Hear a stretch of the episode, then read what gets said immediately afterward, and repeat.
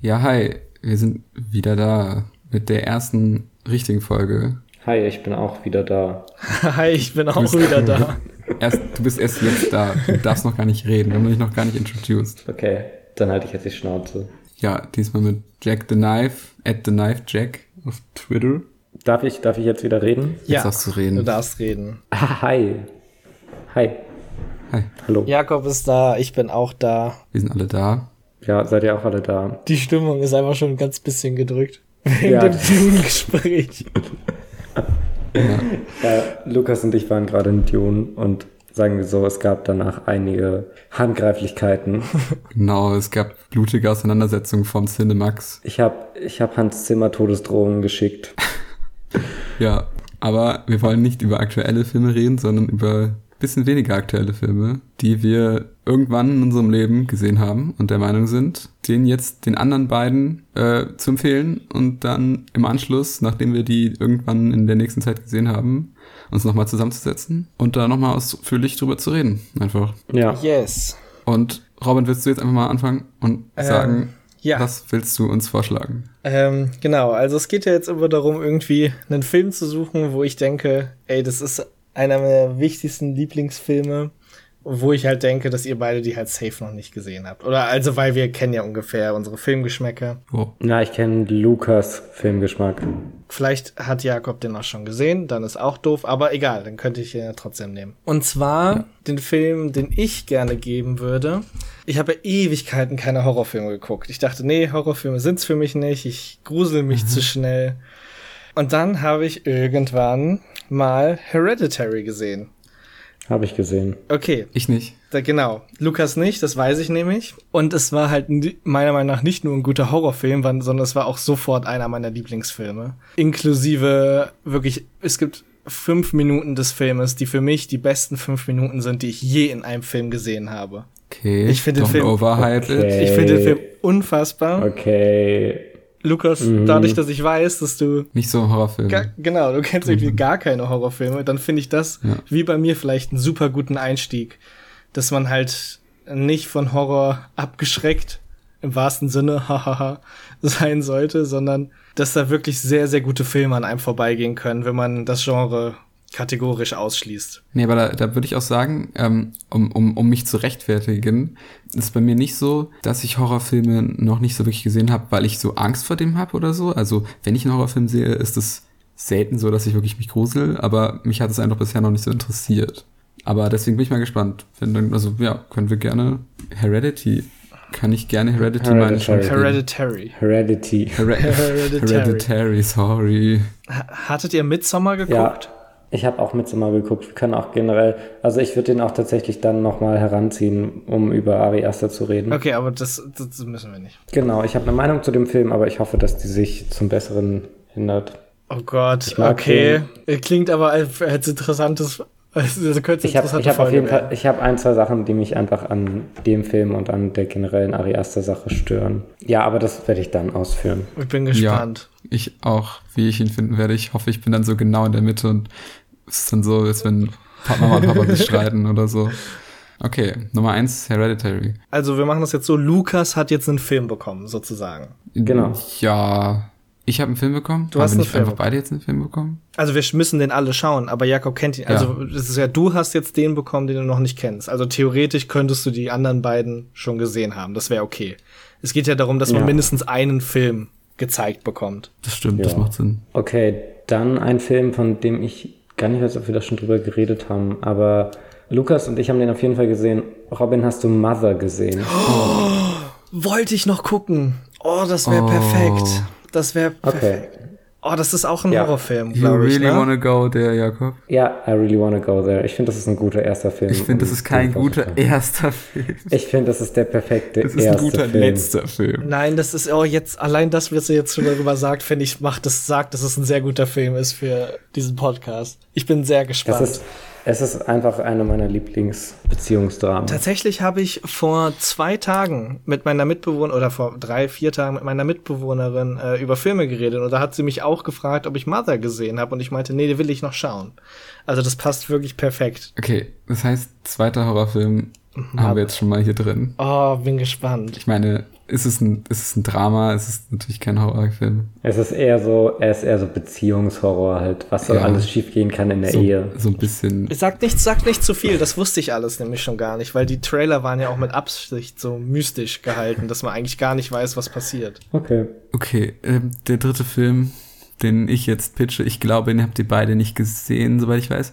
Ein sehr schöner Film. Auch nicht so, also am besten wäre es natürlich gewesen, wenn ich jetzt so eine Komödie oder so hätte, so wenn, nachdem wir jetzt zwei Horrorfilme haben.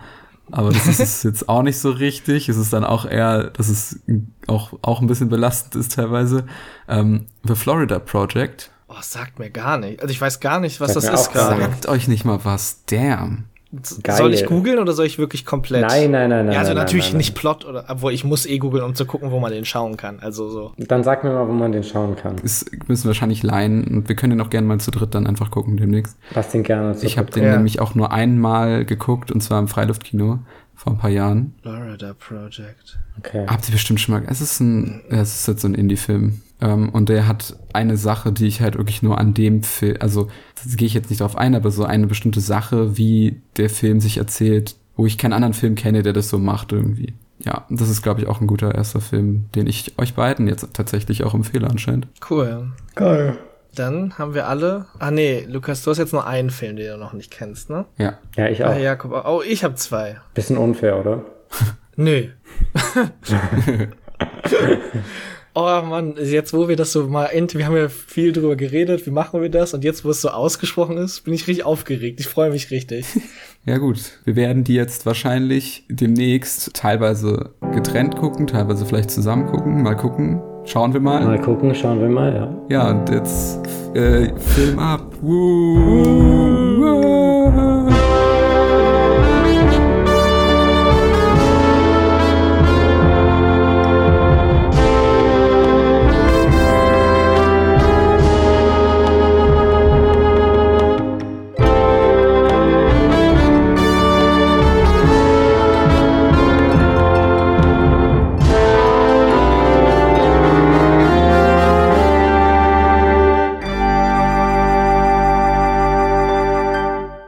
Ja, wir haben ganz schnell die Filme jetzt gerade ge geguckt. Äh, wow, das ging ja super schnell. Das ging Ja. super schnell. Auch drei Filme hintereinander. Netflix tausendfache Geschwindigkeit. Weil die auch auf Netflix verfügbar waren, natürlich die Filme. Es Ja. war gar nicht so, dass wir gerade mega die Struggle hatten, diese drei Filme irgendwie zu gucken. Nein, gar nicht. Wir haben heute so ein Mütterspezial, kann das sein?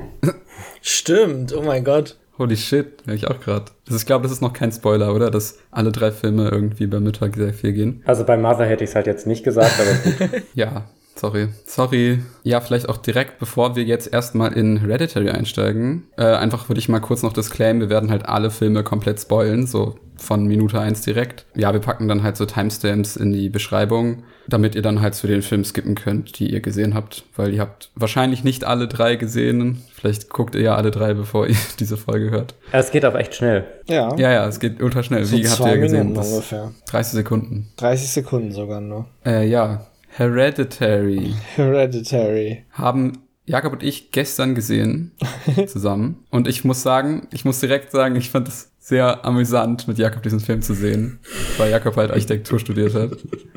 Und das Haus war, glaube ich, für dich der größte Das Gruselfaktor. war, des das war wirklich Films. das Schlimmste. Das Haus. Ja, Wieso ist das Haus gruselig? weil das Haus wirklich einer der schlechtesten Entwürfe ist, die ich je gesehen habe. Und wir waren uns aber auch ziemlich sicher, dass es on purpose ist. Dass es einfach an vielen Stellen einfach so architektonische Maßnahmen hat, auch innen, die so Außen- und Innenraum so ganz seltsam verbinden. Also du hast ja teilweise, du hast teilweise Flure, die innenliegend sind, also wo du im Haus drinne so einen Kernflur hast, der alle, der alle Räume verbindet, aber du weißt halt nicht, ob da irgendwie eine Tür zu einer Treppe führt oder ob es überhaupt einen Zugang zu dem Flur gibt. Du hast Türen an Stellen, wo du überhaupt nicht weißt, warum da eine Tür ist. Du hast Fenster zwischen Räumen in dem Haus drin. Du hast Aber ich glaube, du überschätzt gerade, auch das fällt niemandem auf, außer dir. Ich glaube, Ich das weiß nicht so, Unterbewusst? Das ist nee, auf, also ich habe das jetzt zwei, ich habe den Film zweimal geguckt und es ist nie annähernd aufgefallen. Ich kann mir aber gut vorstellen, also ist es mir jetzt auch nicht so aufgefallen, ich war jetzt nicht so, oh, ich bin, ich habe voll die Ahnung von der Architektur, ich merke auch total, dass das Haus schlimm ist, aber wenn Jakob das halt so ausgesprochen hat, was an dem Haus falsch ist, dann ist mir das alt auch aufgefallen.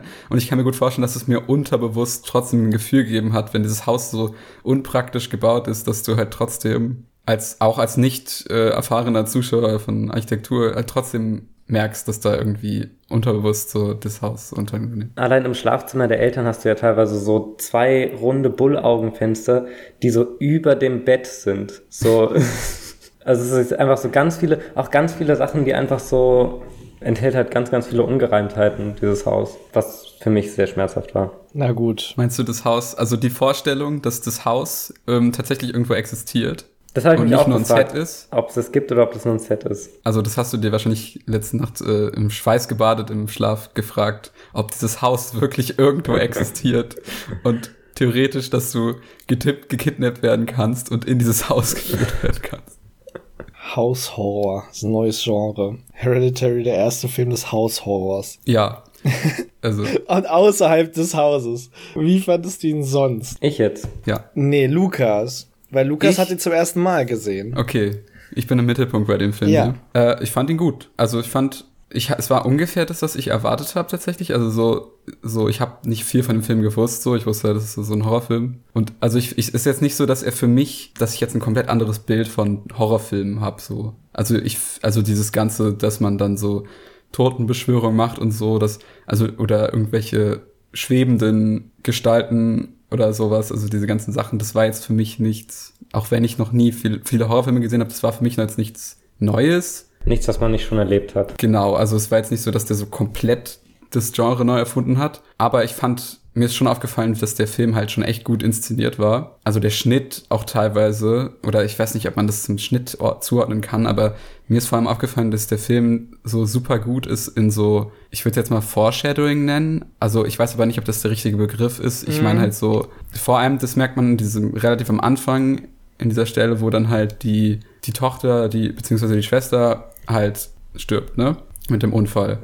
Das, das ist ja wirklich so ein Ding, dass diese ganze Exposition so immer wieder so Sachen established, die es so gibt. So zum Beispiel das mit dem, mit dem Schnalzen oder irgendwie, dass sie Allergie hat. Ganz am Anfang isst sie irgendwie Schokolade und dann wird nur kurz gefragt, ah, sind da Nüsse drin? Also so die ganzen Sachen, die da halt aufgebaut werden zu diesem Punkt, dass, dass sie dann halt äh, an diesem Unfall stirbt und dann auch dieser Unfall einfach dann so ganz schnell so ein Cut auf das Barometer, dass es halt so schneller wird. Also es ist halt so, es war, es war am Ende, es ist ja richtig schnell passiert, aber trotzdem war man nicht überfordert, wenn man diese ganzen Sachen, waren halt Callbacks nochmal auf die Sachen, die ganz am Anfang established wurden und das ist mir halt in der Szene voll gut aufgefallen. Also natürlich fand ich sie auch heftig so, aber danach, kurz danach war ich so, oh Mann, das wäre echt krass irgendwie gemacht, irgendwie dieses Ja. ja, das war, das war einfach so eine Textbook-Filmmaking-Sequenz. Also so ähnlich wie es in Parasite irgendwie zum Beispiel diese Sequenz. Wo die in den Keller rennen und die Kamera so hinterher. Ja, ich meine diese Sequenz eigentlich, wo, wo die Haushälterin da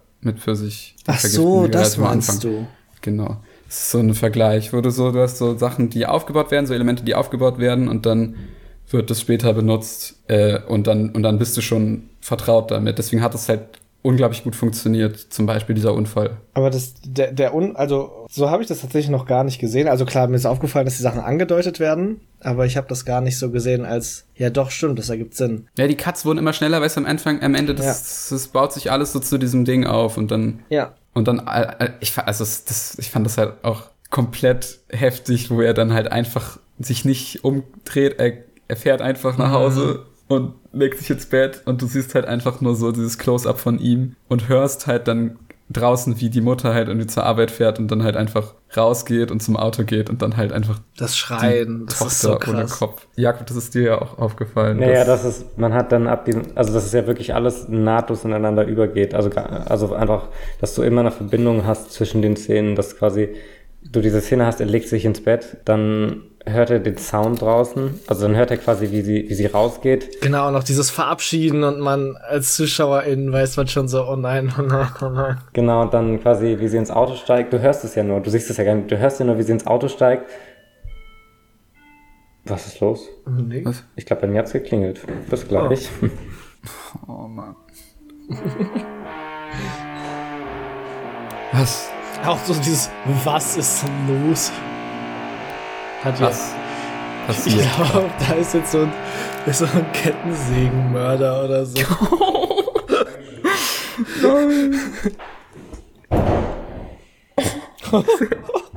Jakob, Ist der Kopf gerade runtergefallen?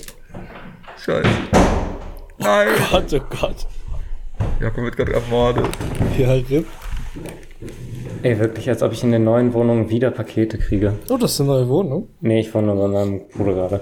Nicht so wichtig. Wo waren wir? Du warst gerade dabei zu erklären, dass sie dann ins Auto steigt. Genau, genau, die Szene, wo sie dann ins Auto steigt, also beziehungsweise wie du hörst, wie sie ins Auto steigt und dann halt wirklich die Leiche entdeckt und dann anfängt zu schreien. Und dann hast du ja wirklich eine Sequenz, also dann hast du ja mehrere aneinandergereihte Szenen von ihr, wie sie weint, in Ja. verschiedenen Situationen. Also der Moment direkt danach, dann die Beerdigung und dann glaube ich noch irgendwas. Und du hast, und quasi die, diese Tonspur, wie sie schreit und wie sie weint, das halt, geht halt nahtlos über diese Szenen hinweg und das ist so, so gut verbunden. Yes. Also ich habe am, am Anfang habe ich auch gesagt, ähm, als ich den vorgeschlagen habe, dass der Film so die besten zehn Minuten, also meine Lieblings zehn Minuten aus irgendeinem Film hat. Und das sind die. Also das, Das mit der Party, okay. mit dem Bild ab dahin, dann, dass sie, dann Ja, der ja, Unfall ja. und dann, dass das halt nicht gezeigt wird und dass diese Stille dann gebrochen wird mit dem Schrei der Mutter und dann dieser Cut auf den schon von so Larven angefressenen Kopf, der da einfach da auf dem Mhm. Feld liegt. Also unfassbar. Also wirklich wie beim ersten Mal schauen, wie, wie sehr mich das auch überrascht hat. Also, weil ich da, ich dachte halt einfach, das ist die Hauptperson des Films. So, die die Ja, kann ja jetzt nicht sterben. Und dann ist das aber immer das passiert und und ab da geht der Film ja auch erst los. Man kann ja auch alles vorher eh auch tatsächlich wie so ein Intro irgendwie sehen. Und ab Ja. dann ist das so ein, es ist so eine krasse Einstieg in alles. Ja, ich würde glaube ich auch sagen, dass das so meine Lieblingsminuten sind. Das bleibt auf jeden Fall am meisten jetzt, glaube ich, bei mir hängen, diese paar Minuten. Ja. Ich, ich finde ich finde es auch so unfassbar realistisch. Also so, wenn man halt aus Versehen, also man kann sich ja gar nicht wirklich vorstellen, aber wenn man aus Versehen Familienmitglied umbringen würde, ich fand es so sehr realistisch dargestellt, diese Fassungslosigkeit der Person, die das gemacht hat und dass er da gar nicht mit umgehen konnte und da gar nicht so diese Lähmung, man hat diese Lähmung in ihm so sehr als Zuschauerin auch gespürt, fand ich. Ja, ja, das Acting war auch super, also von allen eigentlich. Ich fand es auch sehr, so sehr weird, dass es dann so, weil er hat ja dann, die haben ja dann einfach nicht miteinander interagiert, so die Eltern und der Sohn. So vor allem die Mutter und der Sohn haben ja dann richtig lange danach, nach diesem Unfall, es gab keine Interaktion zwischen denen, es gab keine Szenen, wo die irgendwie nur irgendwie darüber geredet haben. So. Gab es vorher auch nicht, oder? Hm. Ich glaube auch vorher wurde keine Interaktion zwischen. Naja, doch, quasi Doch, die doch, wo eine sie Szene. zur Party geht und so, also auf jeden Stimmt Fall so ein gab's da bisschen. Ne, Schon. Weil, ähm, warum ich das gerade noch mein, äh, sage, weil ich habe vorhin noch die Deleted Scenes gesehen, die sind auf der Blu-ray mit dabei. Und da gab's noch eine Szene mehr, wo er mit seiner Mutter interagiert. Da, ich finde bei Deleted Scenes halt super spannend, was diese Szene gemacht hätte, wenn sie Ja. da gewesen wäre. Und dann drüber kann man drüber nachdenken, Warum sie gecuttet wurde. Genau, und dann, äh, genau das war nämlich ein Thema. Es gab nämlich vorher noch eins, das ist das, wo er mit der Gitarre im Bett liegt und so ein bisschen hin und her spielt. Dann kommt erst der Vater, sagt so, ey, alles gut. Wo es noch um den Tod der Oma halt geht. So, ey, bist du Ja. traurig? Also wenn der Vater dann weggeht, dann kommt ähm, noch die Mutter. Ist im Film weggecuttet, aber ist halt so eine Deleted-Scene, wo die auch noch ein bisschen reden. Und man merkt, es ist ein bisschen schwierig zwischen denen, aber es ist so, es gibt schon eine Verbindung, die man irgendwie nachvollziehen kann. Und ich finde, dass das bewusst rausgelassen wurde, habe ich halt dann schon so interpretiert, dass auch schon gezeigt werden soll, dass auch vorher das Verhältnis zwischen den beiden schon sehr kaputt ist. Ja, wahrscheinlich hätte sie nicht mal so viel dazu beigetragen, diese Szene. Aber ich glaube für mich schon noch ein bisschen. Okay. Ja, ich, ich muss halt sagen, ich bin halt so nicht so der größte Fan von so, ja, und dann ist da so ein Kult und dann ist das so eine alte Sage und das ist irgendwie, was war das, das ist irgendwie die Reinkarnation von irgendeinem König oder so. Paimon heißt der König. Ja, weiß nicht, ob der irgendwie popkulturell bekannt ist. Ich kannte das noch nicht. Ich glaube, das Nee, gibt's. ich Ich, glaube, das, gibt's, bestimmt wirklich. alles wirklich, aber Ja. ja, hatten, wir hatten es auf jeden Fall nicht im Altgriechischunterricht. Ja, ich bin eigentlich auch nicht der größte Fan davon, aber ich finde es so beeindruckend, wie gut der Film das gemischt hat, weil es so eigentlich auch, irgendwie ist es schon das Hauptding, was passiert, aber nebenbei passieren ja auch ganz viele Horrorelemente, die einfach so Familienhorror irgendwie sind. Also so ganz viele Sachen, die auch ohne, ohne Übernatürliches einfach sehr unsettling sind. Also Familientod, Beziehungen zwischen, ja. kaputte Beziehungen zwischen Eltern, Kindern, so ganz viele Sachen, die auch einfach so schon sehr als Horror funktionieren. Und ich glaube, das wird ja auch von Leuten zum Teil kritisiert. Also ich glaube, Leute, die den Film nicht so gut fanden, finden das dann Ende dann auch bisschen random und übertrieben. Ja. Und aber ich finde es irgendwie schön. Also was heißt schön ist das falsche Wort, aber ich finde es irgendwie eigentlich auch beeindruckend, wie das ineinander übergeht und irgendwie dann im Rahmen des Films auch Sinn ergibt. Vor allem dann auch durch das Foreshadowing, Lukas, was du auch meintest, dass das dadurch dann halt auch schon so oft angedeutet wurde und dann so im Gesamtbild dann schon irgendwie erklärt wurde. Aber da, also da schließe ich mich eigentlich der Kritik an, zu sagen, dass mich dieses Ganze mit dem Kult eher stört, je mehr ich drüber nachdenke und dass ich das auch eigentlich sagen würde, dass es Sachen sind, die diese Filme nicht brauchen. Ich habe bei den also okay, ich habe jetzt nur zwei Ari Aster Filme geguckt. Ich habe jetzt Midsummer und Hereditary geguckt und ich hatte bei beiden einen ziemlich ähnlichen Effekt. Und zwar, dass am Anfang die Spannung wahnsinnig hoch ist und meine Aufmerksamkeit wahnsinnig, also ich bin total gefesselt und je weiter sich der Film entwickelt, desto entspannter werde ich, weil alles ja. viel absurder wird. Ja, finde ich ähnlich irgendwie. Also weil die, weil es, es alles wird übernatürlicher und dadurch wird es für mich weniger greifbar. Ja, ich check, was du meinst. Gerade bei Midsommar hatte ich das auch so gesehen, aber Hereditary hatte mich wirklich beim ersten Mal schauen von Anfang bis Ende komplett. Es hatte mich, also das muss ich auch sagen, es hatte mich schon durchgehend, aber ich fand es irgendwie am Anfang trotzdem, glaube ich, gruseliger auch ja, irgendwie. Ja, absolut. Nee, Hereditary hat es auch besser gemacht als Midsommar, finde ich, aber auch halt quasi ich glaube, das halt bei Hereditary wirklich so die letzten, die letzten zehn Minuten. Ab dem Moment, wo da nackte Leute auf dem Dachboden rumstehen, war ich so, okay, guys, es ist jetzt das und meinetwegen ist es das. Aber das hätte es meiner Meinung nach nicht gebraucht, weil die Stärken des Films an ganz anderen Stellen ja. mehr als da sind. Okay, das, das stimmt, würde ich zustimmen. Aber andererseits, dadurch, dass es halt auch nur die letzten zehn Minuten waren, finde ich, das tut es dem Film ja. auch nicht richtig weh. Ja, finde ich auch verzeihbar. Ich finde es auch nicht, ist jetzt auch nichts, wo ich sagen würde, das ist was, was ich was für mich grundsätzlich was ist, wo ich sagen würde, der Film wird dadurch ein schlechter Film, sondern das ist nur was, wo ich sagen würde, das hätte ich nicht gebraucht, ich persönlich an der Stelle. Ich kann mir schon vorstellen, dass viele Leute das auch finden. Äh, Jakob, du meintest, du hast ihn ja schon mal gesehen, du hast ihn ja gestern zum zweiten Mal gesehen und du meintest, mhm. dass du hoffst, dass du beim zweiten Mal sehen dann besser findest. Stimmt das? Äh, dass ich Sachen entdecke. Oder, ja. oder vielleicht auch, dass ich, also ich fand auch beim ersten Mal, ich fand ihn eigentlich also bis auf, dass man halt ein paar Schockmomente nicht mehr hat, beziehungsweise halt den einen Schockmoment mit der Tötung. Mhm. Äh, da war ich, war ich aber ganz froh, dass ich das wusste und hat mir dann in dem Moment auch nochmal die Möglichkeit gegeben, im Detail mehr auf Sachen zu achten. Äh, aber ich fand, also meine Meinung ist eigentlich ziemlich gleich geblieben. Ich finde den immer noch ähnlich gut. Was ich aber gemerkt habe, ist quasi dadurch, dass ich wusste, was schon passiert, dass es ein paar Brücken gibt zwischen Anfang und Ende. Also Köpfung ist ja generell ein großes Thema in dem Mit Film. Der Taube, ja. Dass am Anfang die Taube geköpft wird, dass sie aber auch so Figuren bastelt. Also sie bastelt ja immer so kleine, kleine Spielzeuge aus allem möglichen, was im Grunde so menschenähnliche Figuren sind. Und sie bastelt ja mit dem Kopf der Taube dann eine Figur da drauf. Also sie setzt den Kopf der Taube auf die Figur und du hast dieses Motiv von einer Köpfung und das Setzen eines fremden Kopfes auf einen neuen Körper hast du ja mehrmals. Also du hast ja auch ganz am Ende in der in der Szene, wo sie in diesem kleinen Baumhaus sind, auch so eine Statue, also so eine, so eine königsähnliche Statue, die so ein bisschen Jesus und so ein bisschen so ein König ist, mit dem Kopf von Charlie drauf. Ja. Also quasi dieses Transferieren eines Kopfes auf einen neuen Körper oder auf einen gesunden Wirt. Ja. Das ist quasi was, was ein Thema, was die ganze Zeit äh, thematisiert wird und das fand ich irgendwie sehr schön. Also finde ich generell sehr schön in Filmen, wenn du merkst, die sind von Anfang bis Ende wirklich durchdacht. Mhm. Und der ist wirklich sehr, sehr durchdacht und sehr gut geplant und auch handwerklich ja. wirklich, wirklich toll. Also auch, das haben wir auch gestern bemerkt, dass du ja, dass wir ja teilweise auch so, dass, dass es ganz oft so Szenen Miniaturshots. Genau, dass du Miniaturshots, äh, du, du, hast aber auch ganz oft so Szenen, wo du so ein Center-Framing hast, aber es ist nicht ganz richtig. Es ist nicht ja, ganz exakt, sondern so ein bisschen perspektivisch nicht ganz zentriert und irgendwie so ein bisschen zur Seite und das, das macht einen dann auf der, glaube ich, auf einer unterschwelligen Ebene macht er einen sehr bewusst wahnsinnig, weswegen ich auch glaube, dass dieses Haus ganz also so ist, wie es ist. Oh, das Haus. Ich das Haus, ich finde das faszinierend, was ihr da rausgefunden habt. Ja. Soll ich mal kurz, soll ich mal kurz googeln, ob es das Haus wirklich gibt? Aber das, aber das wird ja, das war ja safe ein Set. Also die haben ja ganz oft Kamerafahrten so über Wände und so gemacht. Also. Naja, aber kann ja sein, dass es von außen. Ja, vielleicht gibt es teilweise Sets, aber teilweise gibt es auch irgendwie das Haus, also von außen gibt es das Haus auf jeden Fall. The exterior of the house is an actual location in Salt Lake City, Utah. Ja, okay, aber die ja, okay, Exterior das ist war ja, ja immer so.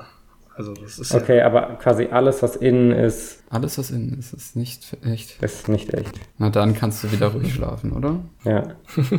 Ähm, noch ein riesiges Thema des Films, was nicht Horror ist, ist ja äh, Schuld. Hm. Und ähm, Oh die äh, so, Schuldfragen und vor allem dann auch eine Deleted Scene, die ich da gesehen habe, war, dass ähm, bevor also hier Peter und Charlie fahren zur Party und vor der Tür sagt Charlie zu ihm dann noch, hier kann ich nicht draußen warten. Sie wollte da gar nicht rein. Und dann sagt er ihr aber, nee, du komm, du musst jetzt mit, sonst muss ich dich nach Hause bringen, bla bla bla. Und das wurde aber halt rausgeschnitten. Und ähm, wenn es halt drin geblieben wäre, meiner Meinung nach hätte man Peter mehr Schuld auch an dem Ganzen gegeben. Und ich glaube, das wurde dann bewusst versucht zu vermeiden. Weil ich persönlich habe ihm nie Schuld gegeben an der Sache. Also so ein bisschen, aber halt so eine, Naja, also er so eine ist halt unschuldige Schuld irgendwie. Teil der Verkettung, aber ich würde dem jetzt Genau. keine, also er ist halt ein, er ist halt ein stupid Teenager, der stoned Auto fährt, so. Ja, aber es war ja nicht mal wegen dem Stone Autofahren. Also der ist ja was, der ist ja was aus, der was Ja. ausgewichen. Nee, klar, und da bin ich auch der Meinung, dass innerhalb der Story, innerhalb der übernatürlichen Story auch nicht seine Schuld ist, weil ja auch der Ja. Pfahl markiert war mit diesem seltsamen Ja, das finde ich immer noch sehr komisch. Also es gab diese Markierung von dem Kult und am Ende war das dann ja irgendwie so, der, sollte das doch jetzt irgendwie so quasi der Twist sein, dass der Accident nicht wirklich ein Accident war. Ja, das Weil- ist, da müsste man Also auch das finde ich halt komisch so, weil ich, ich, warum kann der Accident nicht ein Accident bleiben für, den, für die Story so? Warum, warum ist das jetzt so auch so eine Conspiracy dann gewesen am Ende? Weil wie soll man das denn, so einen random Unfall, wie soll man das denn jetzt so planen können? dass Mann, das die haben das halt passiert ist? beschwört. Das ist die halt das Ancient Übernatürliche. Gods haben das gemacht. Es gibt ja schon Übernatürliches im Film. Ja, aber Es war ja auch von Anfang an gar nicht geplant, dass Charlie, dass Charlie direkt äh, der Erbe wird, sondern es geht ja wirklich darum, dass sie wollen ja am Ende den Spirit von Charlie äh, transferieren in den healthy male body von, Ja. äh, von dem Sohn. Also ich kann mir schon vorstellen, dass das alles Teil, Teil von dem Plan war. Ja, Charlie musste ja irgendwann sterben. Der Geist musste erstmal freigelassen werden. Meinetwegen. es ist mir auch am Ende irgendwie relativ egal so. Das ist halt nicht das, was ich jetzt so wichtig an dem Film finde. Oder was, es interessiert mich irgendwie nicht so ganz, was die Einzelheiten, Absichten und äh, Sachen von dem Kult und so sind. Das ist Die Story an sich juckt mich jetzt auch nur bedingt. Ich finde halt die Machart von dem Film krass. Ja, aber die Story, die Kult-Story würde ich zustimmen, die interessiert Ja. mich auch nicht, aber das Okay, passiert ja, ja, die also familiäre ist 80 schon oder geil. 70 Prozent der Story ist ja die familiäre Die Geschichte. familiäre Story ist schon geil, ja. Und ähm, da auch die Szene am Essenstisch, wo da genau nochmal über diese Schuldfrage gesprochen wird. Ja, wo man aber auch das Gefühl hat, dass es, äh, dass die Mama, dass die dann auch erleichtert ist, nachdem sie irgendwie Ja, das voll. rausgelassen hat. Voll, aber auf, auf, auf welche Kosten? Weil ähm, Ja. zwar konnte ich mit der Mutter schon hin und wieder irgendwie mitfühlen, aber an sich ist sie schon sehr egoistisch in ihrem Hal- Verhalten und absolut auf Kosten ihrer Familie. Also so, so in ihren Aktionen nimmt sie irgendwie keine Rücksicht auf das, was das für ihren Sohn oder ihren Mann bedeuten könnte. Die ja auch, der Vater hat auch seine Tochter verloren und der Sohn hat seine Schwester verloren und ist sogar auf irgendeine Art dran schuld, beziehungsweise denkt es zu sein. Wo ich an der Stelle auch sagen würde, es sind halt emotionale Ausnahmesituationen, da jetzt von irgendjemandem zu ver verlangen, dass die Person sich irgendwie responsible verhält, ist schon schwierig. Ja, ja, aber so, es gibt so ein paar Sachen, also klar, bei so einer, bei was Verbalem nicht, sowas kann dann schnell passieren, aber so Sachen wie, dass sie den ähm, Unfall nachbaut und so. Wo der Vater ja, Ja. dann, der, der Vater spricht ja dann auch exakt das an. Was denkst du, was das mit ihm machen würde, wenn er das sieht? Und das sind ja schon Ja. sehr bewusste Entscheidungen, die, und das Ding ja dann auch existieren zu lassen für mehrere Tage oder Wochen. Das ist ja schon sehr bewusst irgendwie. Ging es ihr denn darum, eigentlich das ihrem Sohn so vorzuzeigen? Oder Nein, ging nein, es nein, irgendwie darum, ich- dass sie damit copen wollte? So? Ich, genau, ich, ich, ich glaube es, also ich habe so verstanden, dass es für sie Coping ist, aber absolut ohne Rücksicht darum, Ja. dass alle anderen im Haushalt auch am Copen sind. Also sie hat es nicht geschafft, ihr Coping von den anderen fernzuhalten. Ja, ich würde dahingehend aber auch nochmal sagen, ich liebe die Figur von dem Vater sehr, weil der Voll. irgendwie, das ist so, das ist so die eine Figur, die für mich diese, diesen Film so ein bisschen zusammenhält, also diese beiden Aspekte zwischen familiär und übernatürlich, weil er ja wirklich die ganze Zeit auch, also er ist ja als einziger auch entkoppelt erstmal eine Weile von dem, von dem Übernatürlichen, bis er in Flammen geht, so ungefähr, aufgeht, so ungefähr. Dann nicht Und- mehr so. Na, dann halt kurz nicht mehr. Und halt auch die ganze Zeit eigentlich nur auf dieser familiären Ebene den Konflikt auch so ein bisschen versucht von außen Ja, wahrzunehmen und so ein bisschen auch responsible zu also sein. bis er da in Flammen aufgeht, checkt er doch auch gar nicht, dass es übernatürlich abgeht, Ja. oder? Ja. Obwohl dieses Glas sich da ja auch auf dem Tisch so bewegt Also, hat. wo ich aber auch sagen würde, ich weiß auch noch nicht mehr, ob er das checkt. Also kann auch sein, dass er einfach denkt, er würde angezündet oder so. Kann man ja auch niemandem verübeln am Ende. ne? Das zu denken. Nee, aber ich meine, es ist ja schon irgendwie, wenn man jetzt in der echten Welt Übernatürliches sehen Ja. würde, würde es auch sehr lange dauern, bis man anfängt daran zu glauben. Das ist ja irgendwie, das ist ja bei vielen irgendwie total, bei Filmen total unterschiedlich. Wie schnell glauben die Hauptcharaktere an Übernatürliches? Da gibt's ja welche, Das fand ich aber auch krass, diese dauert. Szene, wo sie, ihr, ihr von dieser Joanne gezeigt wird. Mhm. Dieses Conjuring, Ouija Stuff. Also wie sie dann halt auch wirklich, du hast ja so eine Szene, da passiert an sich nichts, aber sie schreit auf einmal so auf, so what the fuck, so. Also kann Ja. ich mir gut vorstellen, wie sich das, der Film schafft es sehr gut, so zu bisschen zu vermitteln, wie das für sie dann auf einmal sich, sich anfühlt und dass sie halt wirklich komplett terrified ist. So.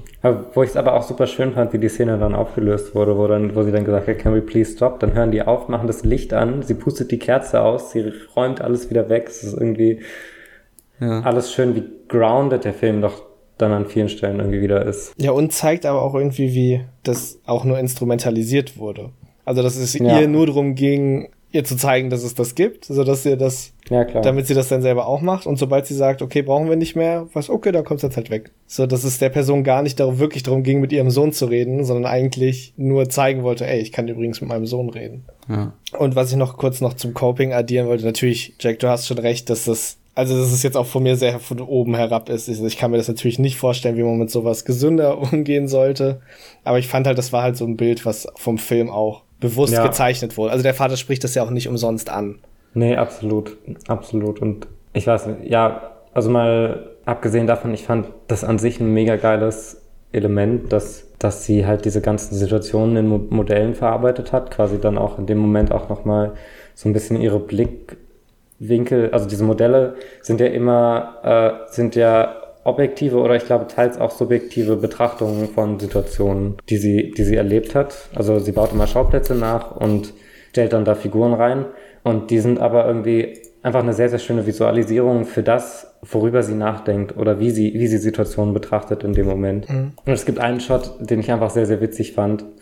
Mit Äh, dem Modell. Genau, wo sie, wo sie, sie hat ja, sie baut ja mehrere kleine Modelle und dann hat sie in Vorbereitung auf, auf eine, auf eine Ausstellung, hat sie ein Modell von der Galerie gebaut, in dem nochmal kleine Modelle von ihren Modellen drin sind, die Das sie dann so gar rumgeschoben hat.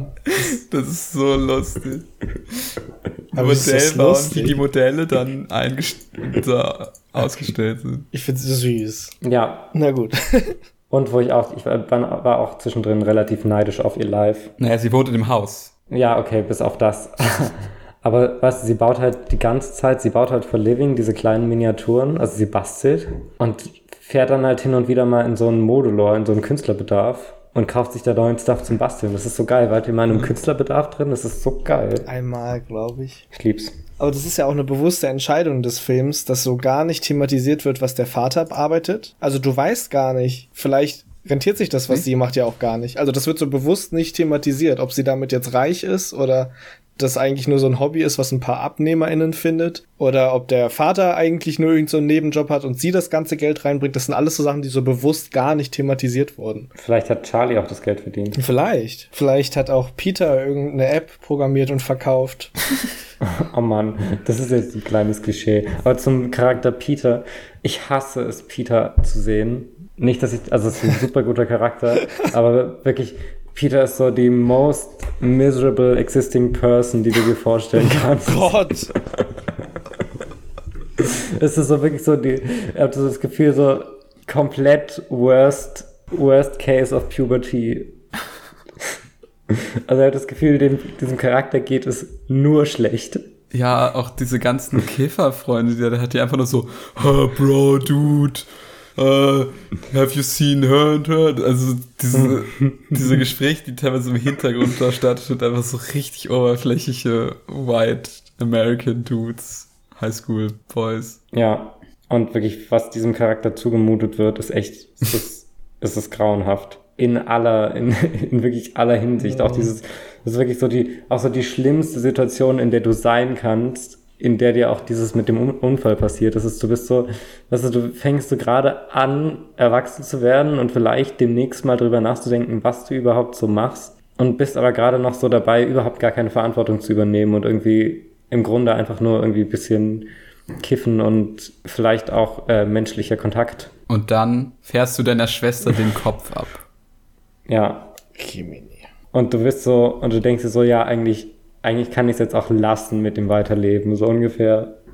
Das ist so wirklich komplett schlimm. Ja. Also das, das, da finde ich es auch so cool, dass so, dass die in der Schule, das wurde gar nicht thematisiert, dass die SchülerInnen ihn jetzt dafür mobben, so, ha, du hast deine Schwester, sondern so alle sind absolut verständnisvoll. So, dass so niemand ihm die Schuld gibt irgendwie, außer halt er selber und die Mutter. Also, dass das so im Mittelpunkt steht und so ansonsten. aber gab es überhaupt Szenen, die da wirklich das thematisiert haben, so von wegen, oh, tut mir leid, dass deine Schwester gestorben ist, weil das gab's doch überhaupt nicht. In ja, genau, Schule, aber das, das gehört ja dazu, also was ich meine. Also, dass das so gar kein, das so, das, ich finde, das zeigt so, so, es würde ihm nichts im Wege stehen, einfach do, doch sein Leben weiterzuleben, außer halt er selber und seine Mutter. Das finde ich irgendwie ein interessantes Bild, weil man hätte ja natürlich auch zeigen können, so, oh, er kommt gesellschaftlich jetzt auch nicht mehr an und alle anderen finden ihn jetzt komisch oder so. Das war alles, ist alles nicht passiert. Aber ich glaube, das zu, hat zu einem gewissen Teil auch was mit einer Ignoranz zu tun. Also, wenn wir überlegen, wir also, wir haben ja indirekt gerade von dieser einen Szene gesprochen, wo, wo die unter den Tribünen von dem Footballfeld gekifft haben. Mhm. Und wo er auch, wo er auch quasi mit denen kifft und dann, glaube ich, vortäuscht, einen Anfall zu haben aber ich glaube im Grunde einfach anfängt zu weinen. Oh klar. Ja. Ich hatte das so verstanden, dass der wirklich dann halt sich einbildet, weil er hat er er hat er so hat ja das Gefühl, das gleiche zu haben wie ja. Charlie. Also er meinte, er kriegt nicht so gut Luft und fasst sich so an den Hals und so. Ich glaube auch, dass es eher Richtung Psychosomatik ging. Ich, also meine Theorie ist in der Szene, dass es tatsächlich anfängt zu weinen, aber halt einen, einen Anfall vortäuscht, weil er sich nicht, also weil er einfach sich in dem Umfeld nicht traut zu weinen. Das ist also mein, das, was ich da rausgelesen habe oder was ich dem auch mit reinlesen würde. Aber da meinte er, hold my hand zu dem einen. Genau, ja. Wo ihm einfach das Gefühl fehlt, dass Leute auch wirklich für ihn da sind. Also so hatte ich es für mich gelesen. Ja. Ähm, so viel ich, dazu? Ich hätte noch was.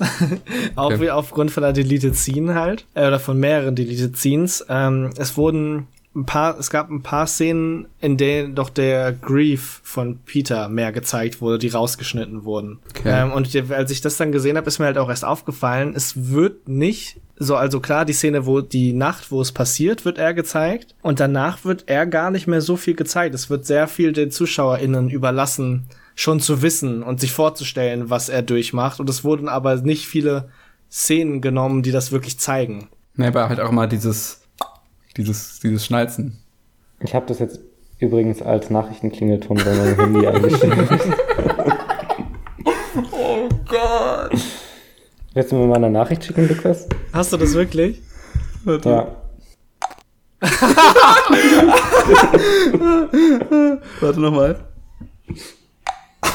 Hey, warte, ich will auch.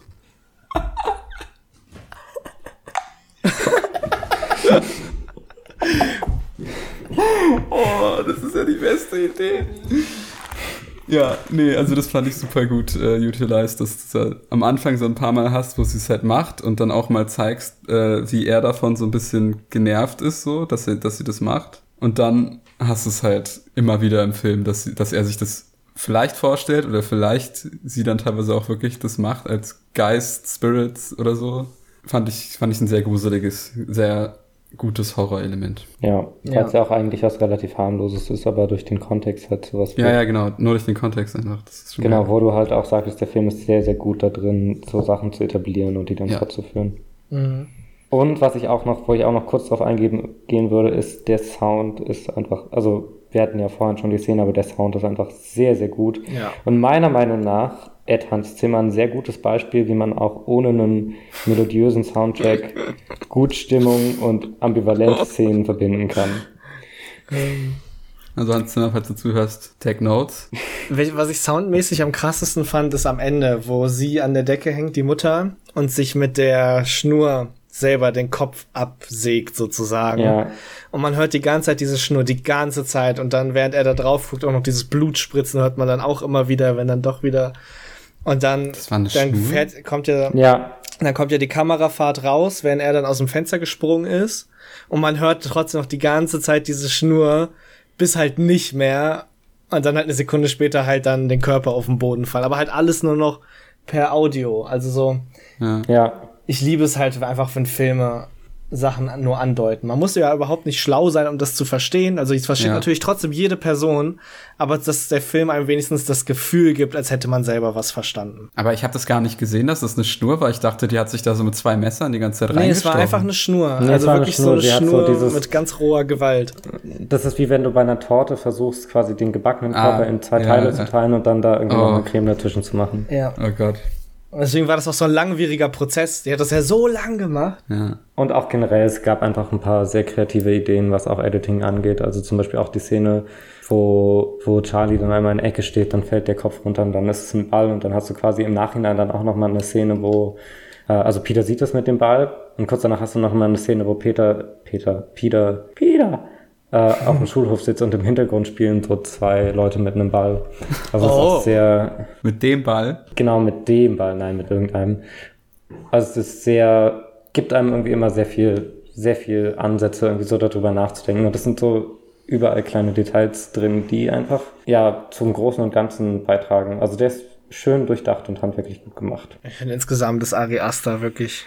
Das ist ja jetzt, der hat ja nur zwei richtige Kinofilme bisher. Ich Mhm. weiß nicht, was vorher, irgendwie Kurzfilme oder so. Ich finde wirklich, das ist einer der spannendsten Regisseure, den es so gibt momentan. Ich glaube, der wird auch einer der größten. Ich glaube, der wird auch einer der größten. Handwerklich ja. Ich würde mir halt nur wünschen, dass er mal so ein bisschen von diesen, also ich würde mir halt wünschen, dass diese doch eher ausgelutschten, kultigen Sachen, ich weiß nicht, die Stärken, die er halt hat, sind halt definitiv da und definitiv krass und auch irgendwie was sehr Besonderes, aber halt so thematisch ein bisschen von diesem, wir haben jetzt hier wieder irgendeinen Kult und der macht irgendeine Sache und beschwört irgendeinen Ancient Demon oder so, finde ich halt langweilig, finde ich boring, schockt mich auch nicht mehr.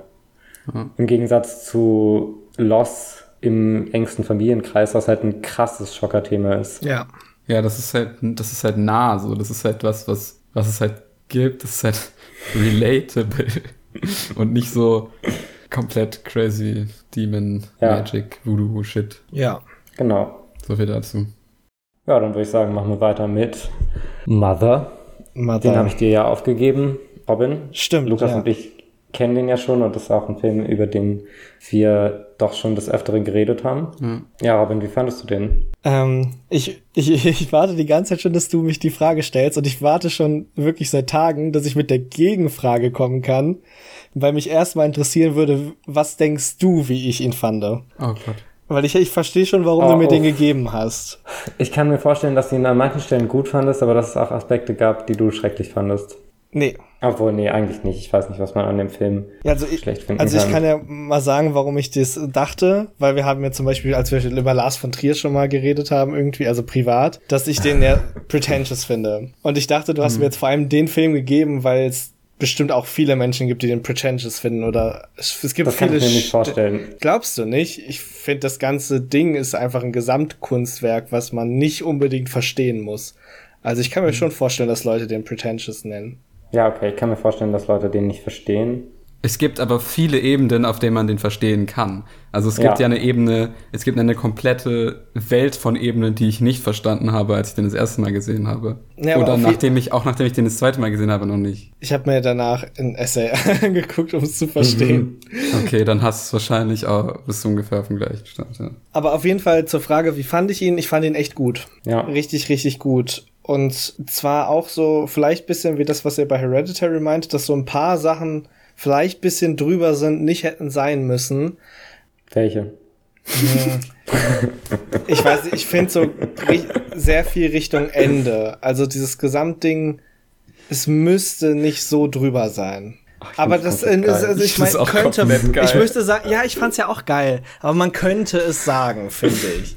Ich finde, es ist gerade dieses, es ist, Darren Aronofsky ist halt immer so, ich gehe komplett, ich raste komplett aus. Es ist so ein kontinuierliches Schlimmer werden, so. Ja. Und ich finde es halt gerade geil, dass es so ein kompletter fucking Fiebertraum ist, dieser Film. Anders kann ich es nicht beschreiben. Es ist wirklich so, es ist halt so der heftigste Film, den ich je gesehen habe. So. Ja. Es ist so unglaublich. Also es ist, der Film hittet mich. Es gibt keinen Film, der mich auf diese Art hittet, wie dieser Film mich hittet, weil der so dieses, der trifft so einen ganz internen Teil von mir, der so, so, ja, so ein anxious Teil von mir und spricht halt wirklich so, so dieses Gefühl an, was, du, was man zum Beispiel hat, oder was ich zumindest habe, wenn sobald irgendwie mal so, manchmal so ein paar mehr Leute irgendwie bei einem sind zum Beispiel, oder irgendwie, du hast irgendwie in manchen bestimmten Situationen das Gefühl, dein, dein Safe Space wird gerade irgendwie verletzt und du wirst irgendwie nicht ernst genommen. Also wie sie auch immer angeschaut wird und mm. von Anfang an, also der Film macht das die ganze Zeit gleich, auf die gleiche Art, aber es wird dann halt immer größer. Aber das, was er am Anfang macht, ist genauso, wie er es am Ende macht, der Film. Und also es war wirklich, es ist unnormal, vor allem in Schnitt und Kamera, wie der Film das halt bewerkstelligt, dass man so dieses Gefühl hat, man ist Jennifer Lawrence. Ja. Ja, das stimmt. Being Jennifer Lawrence. Also ja, ich fand den wirklich auch echt richtig, richtig gut. Und es ist so einer der wenigen Filme, nicht einer der wenigen, aber so der Film, der es irgendwie am meisten geschafft hat, mich so komplett, auch wie Hereditary tatsächlich. Ich finde die sehr ähnlich in der Wirkung, die sie auf mich hatten. So dass man komplett gegriffen ist und nicht ganz versteht, was passiert, aber trotzdem irgendwie Teil davon ist. Also ich fühle mich wirklich so, als ja. wäre ich in diesem Film gewesen, wie du schon meintest, Lukas. Ja, absolut. Ich muss aber bei Mother nochmal sagen, ich finde Mother um wirklich um wirklich um Meilen besser als Hereditary. Krass, ich finde Hereditary besser. Oh Gott, echt? Ja. Oh Gott. Jetzt wird's. Hereditary jetzt wird's ist einer möglich. meiner absoluten Lieblingsfilme. Aber tatsächlich nur beim ersten Mal schauen habe ich bei Hereditary übrigens auch gemerkt. Mother ist halt wirklich so ein, so ein 50 von 10 Film, finde ich. Ja. Also es, ist, es klingt halt so übertrieben, aber es ist halt so. Allein, allein was der thematisch macht. Allein was der, das ist ja, das ist ja, der Film hat ja drei Ebenen. Erstmal, der hat ja die Ebene, erstmal, dass es einfach so dieses, die oberflächliche Handlung an sich ist äh, mit dem Auto und der Familie und dem Gästen und diesem Gefühl, dass ständig Leute rein, reinkommen und es wird irgendwie alles viel zu viel. Dann hast du, dass es im Grunde die Bibel ist.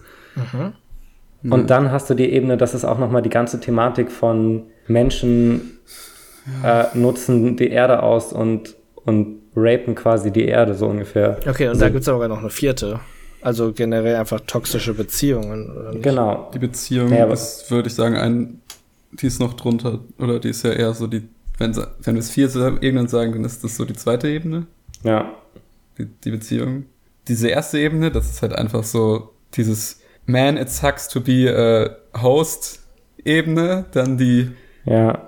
Toxic Relationship Ebene, die habe ich auf jeden Fall verstanden und dann auch für mich einfach dieses, ja, was halt basically die erste Ebene ist, aber so ich das Gefühl hatte, dieser Film spricht so eine ganz spezifische Angst an und so dieses Gefühl, wenn man mal so, oder dieses, diese Paranoia, die man auch so ein bisschen hat, kein Film spricht die so an. Also ich kenne einfach keinen Film, der, der, der, der mich so, der mich da so krass gehittet hat. Und also diese Ebenen habe ich auf jeden Fall beim ersten Mal sehen auch gecheckt, aber ich bin halt nicht in der Bibel so drin wie Jakob zum Beispiel. Also ich, deswegen ja, für mich war das halt. Das habe ich also, nicht gecheckt. Das muss du mir dann halt sagen. Nicht das muss ich mir auf YouTube-Video dann angucken. Ich wurde halt katholisch indoktriniert, deswegen habe ich da die Zeichen gesehen.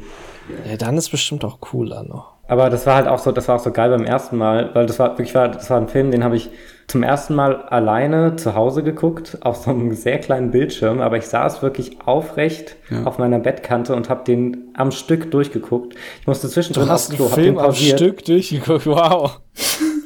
Das ist, wenn ich alleine Filme gucke, ist es nichts, ist es nichts, was wirklich so gegeben ist. Ich bin dann zwischendrin, musste ich aufs Klo. Ich habe wirklich pausiert. Ich bin so schnell wie möglich aufs Klo, habe das hinter mich ja. gebracht und habe mich wieder hingesetzt, um diesen Film fertig zu gucken. So intens war dieses Erlebnis. Ich glaube, ich saß auch das erste Mal wirklich auf meiner Couch und ich saß halt wirklich so vorne an der Kante von der Couch Genau. und so nach vorne gelehnt, starrend auf den Monitor so. Genau. Und ich habe halt wirklich auch danach nochmal wirklich so zwei Stunden online gelesen über diesen Film und über alles, was da drin war. Aber es gab weniger, als ich gedacht hätte. Also zumindest bei YouTube, wenn man da irgendwie was eingibt, da kamen super wenige Videos irgendwie mit total wenigen Aufrufen auch nur. Aber lies dir mal den Wikipedia-Artikel einfach durch. Und mache ich das vielleicht mal, weil ich mein erster Reflex halt über YouTube, dass es mir jemand erklärt und ich nicht selber lesen muss.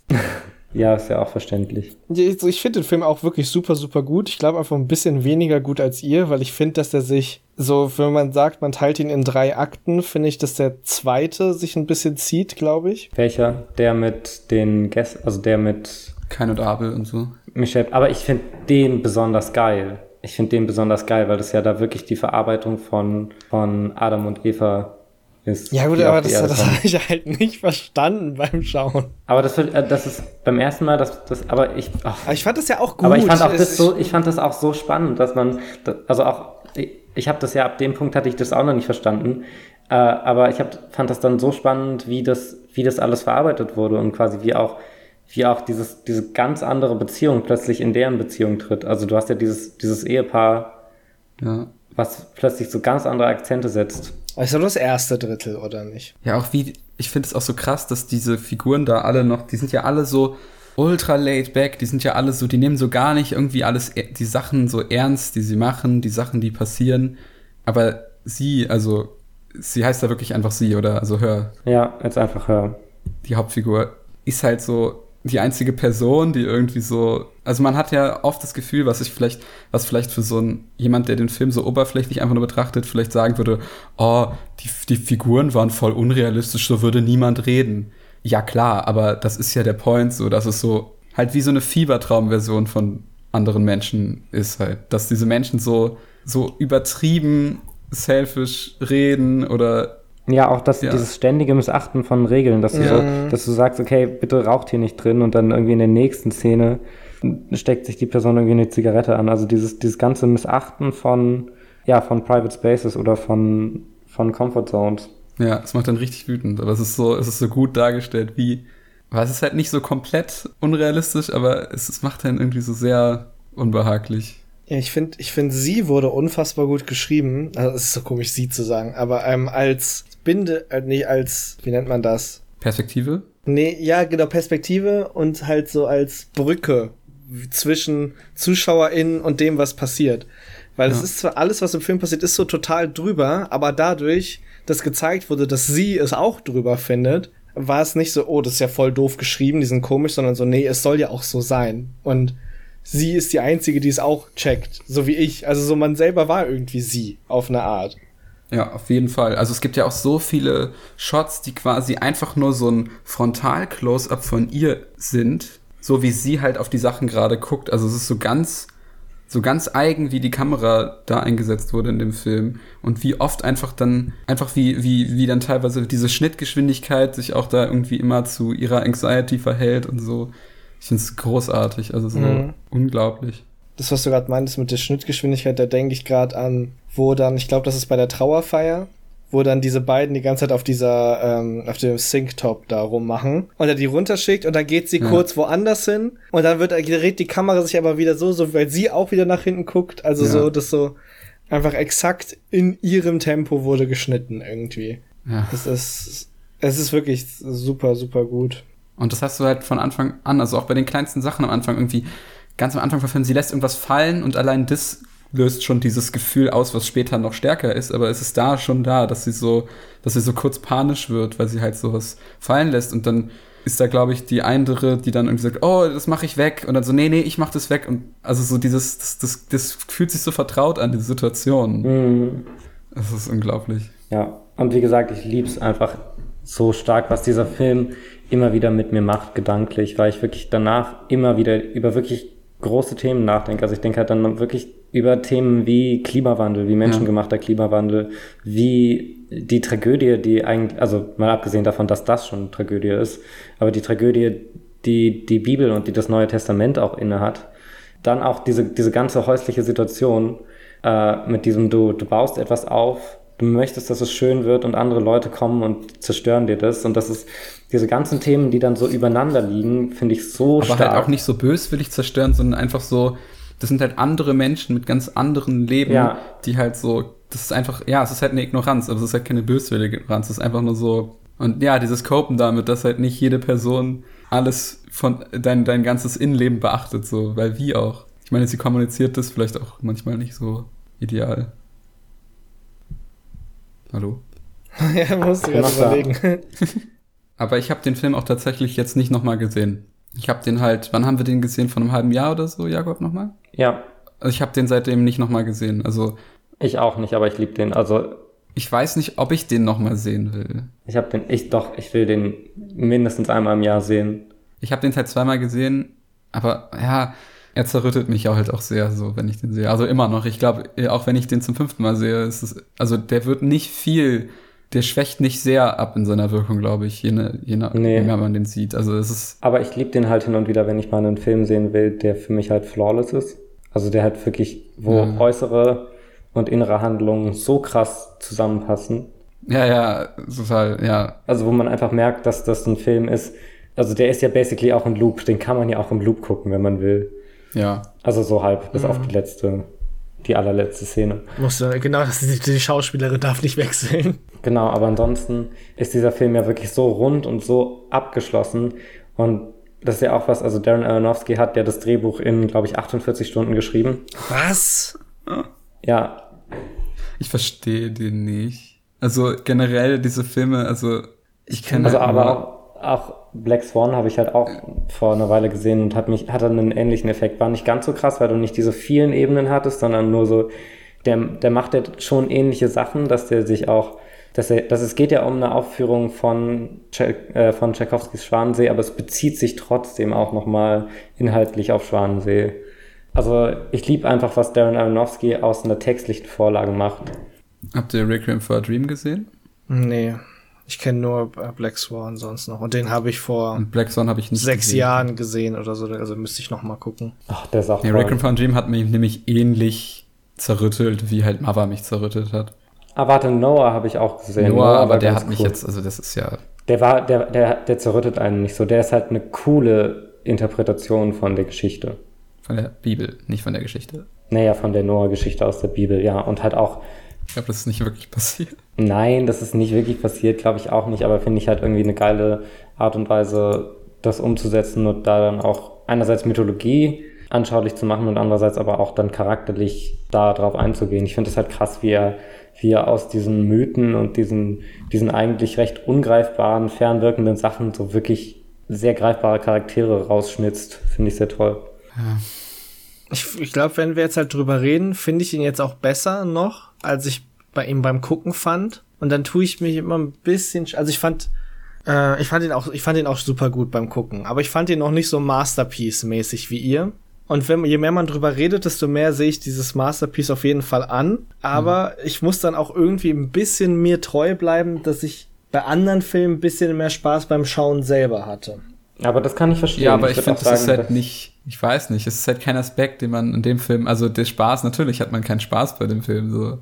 Also, Nee, nee, aber ich meine, mit Spaß meine ich, ähm, Nee, einfach der Ersteindruck, den Also du ich liebe ja generell Dramen. Ich habe Spaß, mich unwohl zu fühlen. Also es gibt ja Filme, die ja komplett drauf Nee, basieren. es gibt schon. Aber ich würde auch sagen, dass bei Mother tatsächlich auch für mich wahnsinnig viele Qualitäten des Films auch dadurch dazugekommen sind, dass ich mich über die Ebene informiert habe, dass ich viel darüber gelesen habe, dass ich mir quasi, dass ich sekundär, im Grunde auf Sekundärliteratur zugegriffen habe und dann mit dem Wissen auch nochmal in den Film reingegangen bin. Also ich würde auch sagen, Mother ist ein Film, der für mich auch beim zweiten Mal nochmal besser war als beim ersten. ja. Vielleicht muss ich ein zweites Mal schauen. Vielleicht können wir ja zusammen nochmal schauen. Nein. Obwohl ihr wollt, ihr beide wollt ja nicht, sonst. Ich will den schauen. Okay. Ich, will den, ich schaue den gerne nochmal mit dir. Weil Ich bin mir nicht Ja. sicher. irgendwie fühle ich mich auch ein bisschen schlecht, dass ich ihn jetzt nicht so masterpiecig fand, aber ich werde mir die Gedanken halt, also es, es hat ja in dem Moment, wo ich das geguckt habe, ja Sinn ergeben, dass ich das anders empfunden habe. Aber nee, es ergibt auch Sinn. Also ich würde auch sagen, dass der Ersteindruck was ist, wo man ich würde auch nicht sagen, dass man so direkt vom ersten Mal den auch komplett greifen kann, sondern das ist, da braucht man ein bisschen Zeit, den zu verarbeiten. Aber deswegen mögen den ja auch ganz viele wirklich gar nicht. Also Leute, die auch gute Filmmeinungen haben. Es gibt ja wirklich Leute, die mögen den Film einfach nicht. Also überhaupt das nicht. Das Anderson wahrscheinlich. das weiß ich nicht. Aber es ist ja so ein bisschen kontroverser Film auch. Aber ist Hereditary auch. Tatsächlich. Ja. Ich, ich habe, glaube ich, so eine Kritik an dem Film, wo ich so bin, ich finde das jetzt, das, das finde ich ein bisschen unnötig. Es gibt ja so mehrere Szenen, wo du so dieses, sie fest irgendwie so eine Wand an und dann siehst du so ein CGI, wie dann so ein Herz pocht.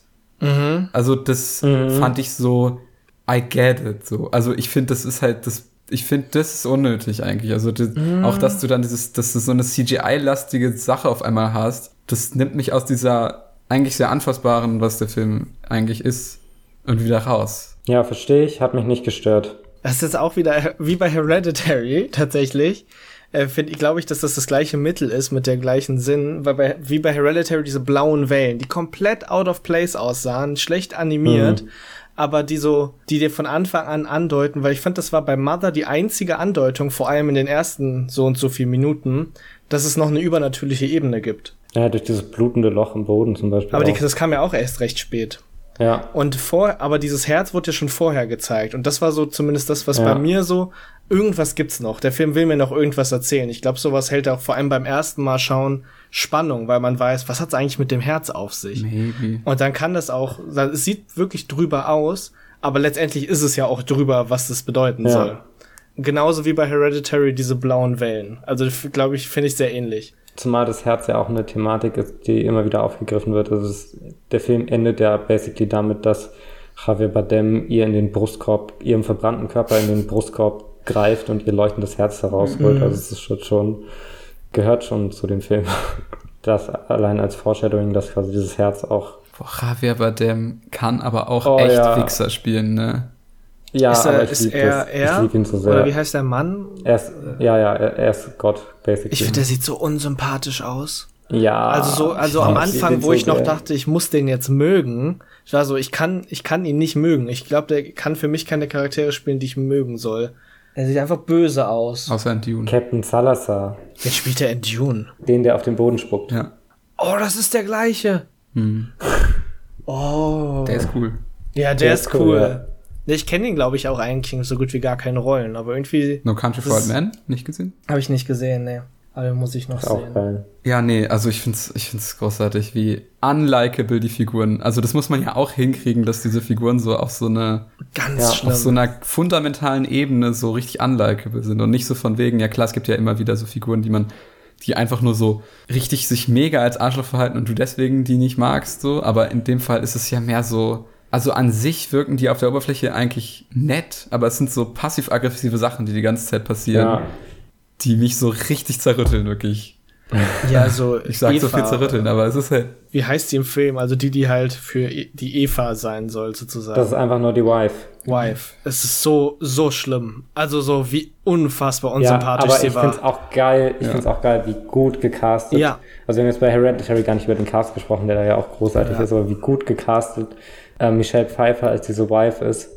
Das ist ja so geil. Die sind ja Adam und Eva, also im Grunde so die ersten Menschen, mhm. aber die kommen schon als gealtertes Paar ja. rein zu diesem jungen Ehepaar.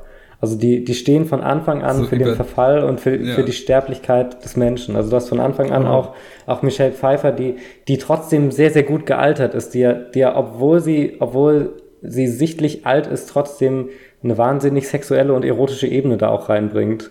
Also auch die mhm. ganze Zeit dann plötzlich in so, ja, fast schon stillosen Dessous da dann auch rumläuft und irgendwie trotzdem so die ganze Zeit so super, super gestylt ist und super, also super im Sinne von sehr, sehr offensiv auch mit der eigenen Sexualität kokettiert. Mhm. Was du ja eigentlich jetzt nicht so wahnsinnig oft hast, dass eher gealterte Charaktere in den sexuellen Kontext gepackt werden in Filmen. Finde ich, also fand ich sehr toll gemacht an der Stelle. Finde ich ja. einen guten Punkt, ja ja, auch dieses, dass dann halt da auch irgendwie dieser Familienstreit ausbricht und. Ja, und der Brudermord und alles. Ach, das ist so toll. Herrlich. Herrlich.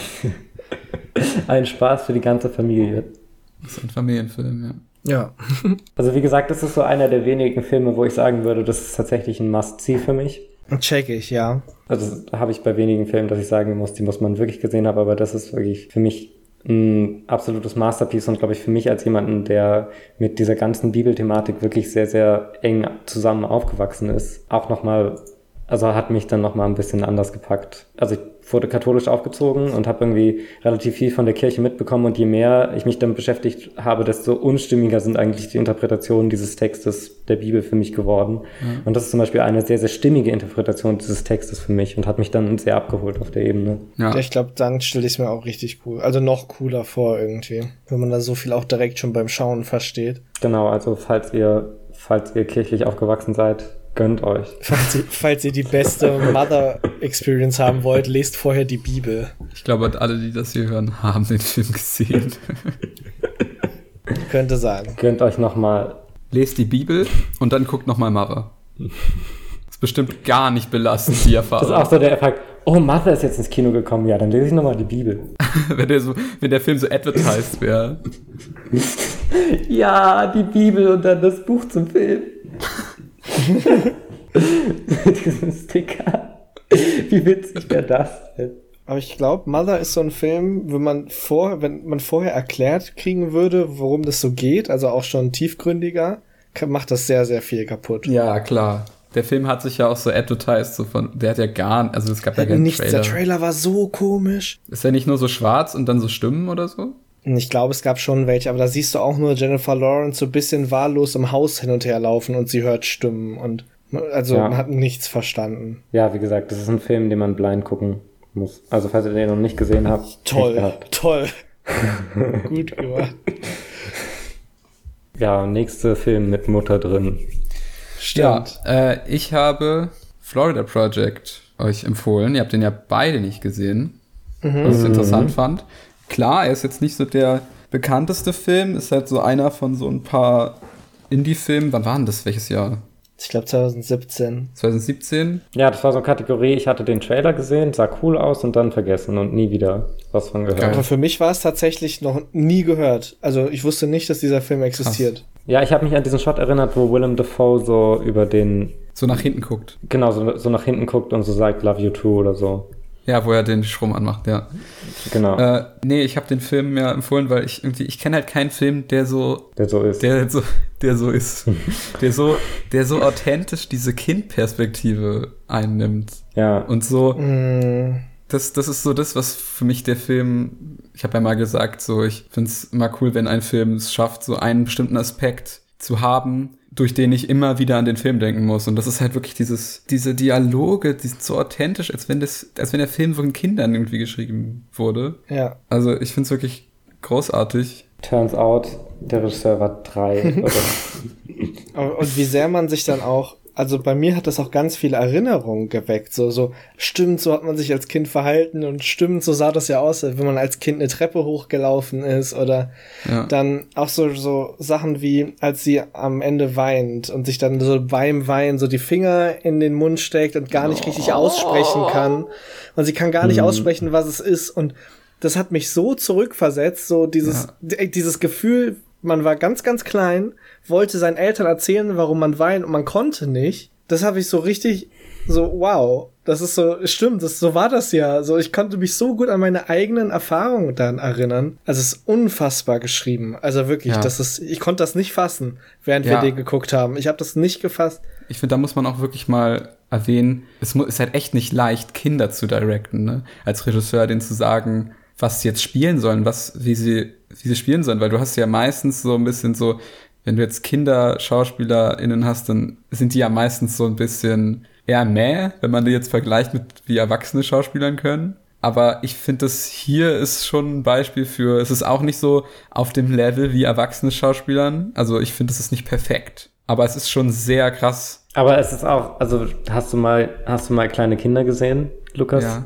Die kennst, kennst du kleine Kinder? Ich meine, ja, die verhalten sich ja auch nicht wie Erwachsene. Die verhalten sich ja auch nicht so, die haben ja noch gar nicht so richtig gelernt, so, so zu acten, wie wir acten, sondern die sind ja auch noch random Danke, zum Teil. Das ist mir noch nie aufgefallen. Okay. Doch, doch, du musst mal drauf achten. Kleine Kinder, das sind diese kleineren Menschen. Und die sind aber eigentlich ganz anders, ja. Genau. Aber Lukas, ich würde ja, glaube ich, auch so widersprechen. Ich glaube, ich würde fast sagen, dass das Acting dieses, Hau also vor allem der Hauptperson, Kind, Das mit das beste Acting was ich je gesehen habe in einem Film. echt. Also so, ich wüsste jetzt keine Schauspiel erwachsene schauspielerische Leistung, die ich besser fand. Also so, weil ich so sehr, aber vielleicht auch, weil es so unerwartet war. Weil so, wenn ich so ein Ich glaub, Leonardo. DiCaprio sehe, dann erwarte ich das halt auch. Aber vielleicht, ja, okay, vielleicht ist es dieses unerwartet, dass ich das nicht wusste, dass Kinder zu sowas überhaupt schon in der Lage sind irgendwie. Und das wäre so interessant, da so Kram zu sehen, wie Ja. Inwiefern denen auch gesagt wurde, Ja, so genau. spielt einfach mal wirklich. Also, also nicht spielen im Sinne von spielt miteinander, wie halt Kinder spielen.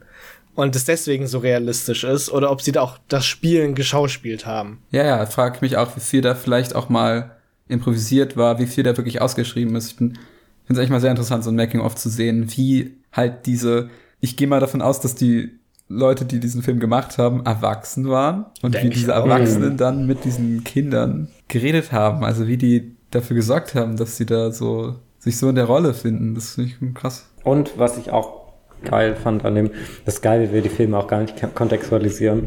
Ähm,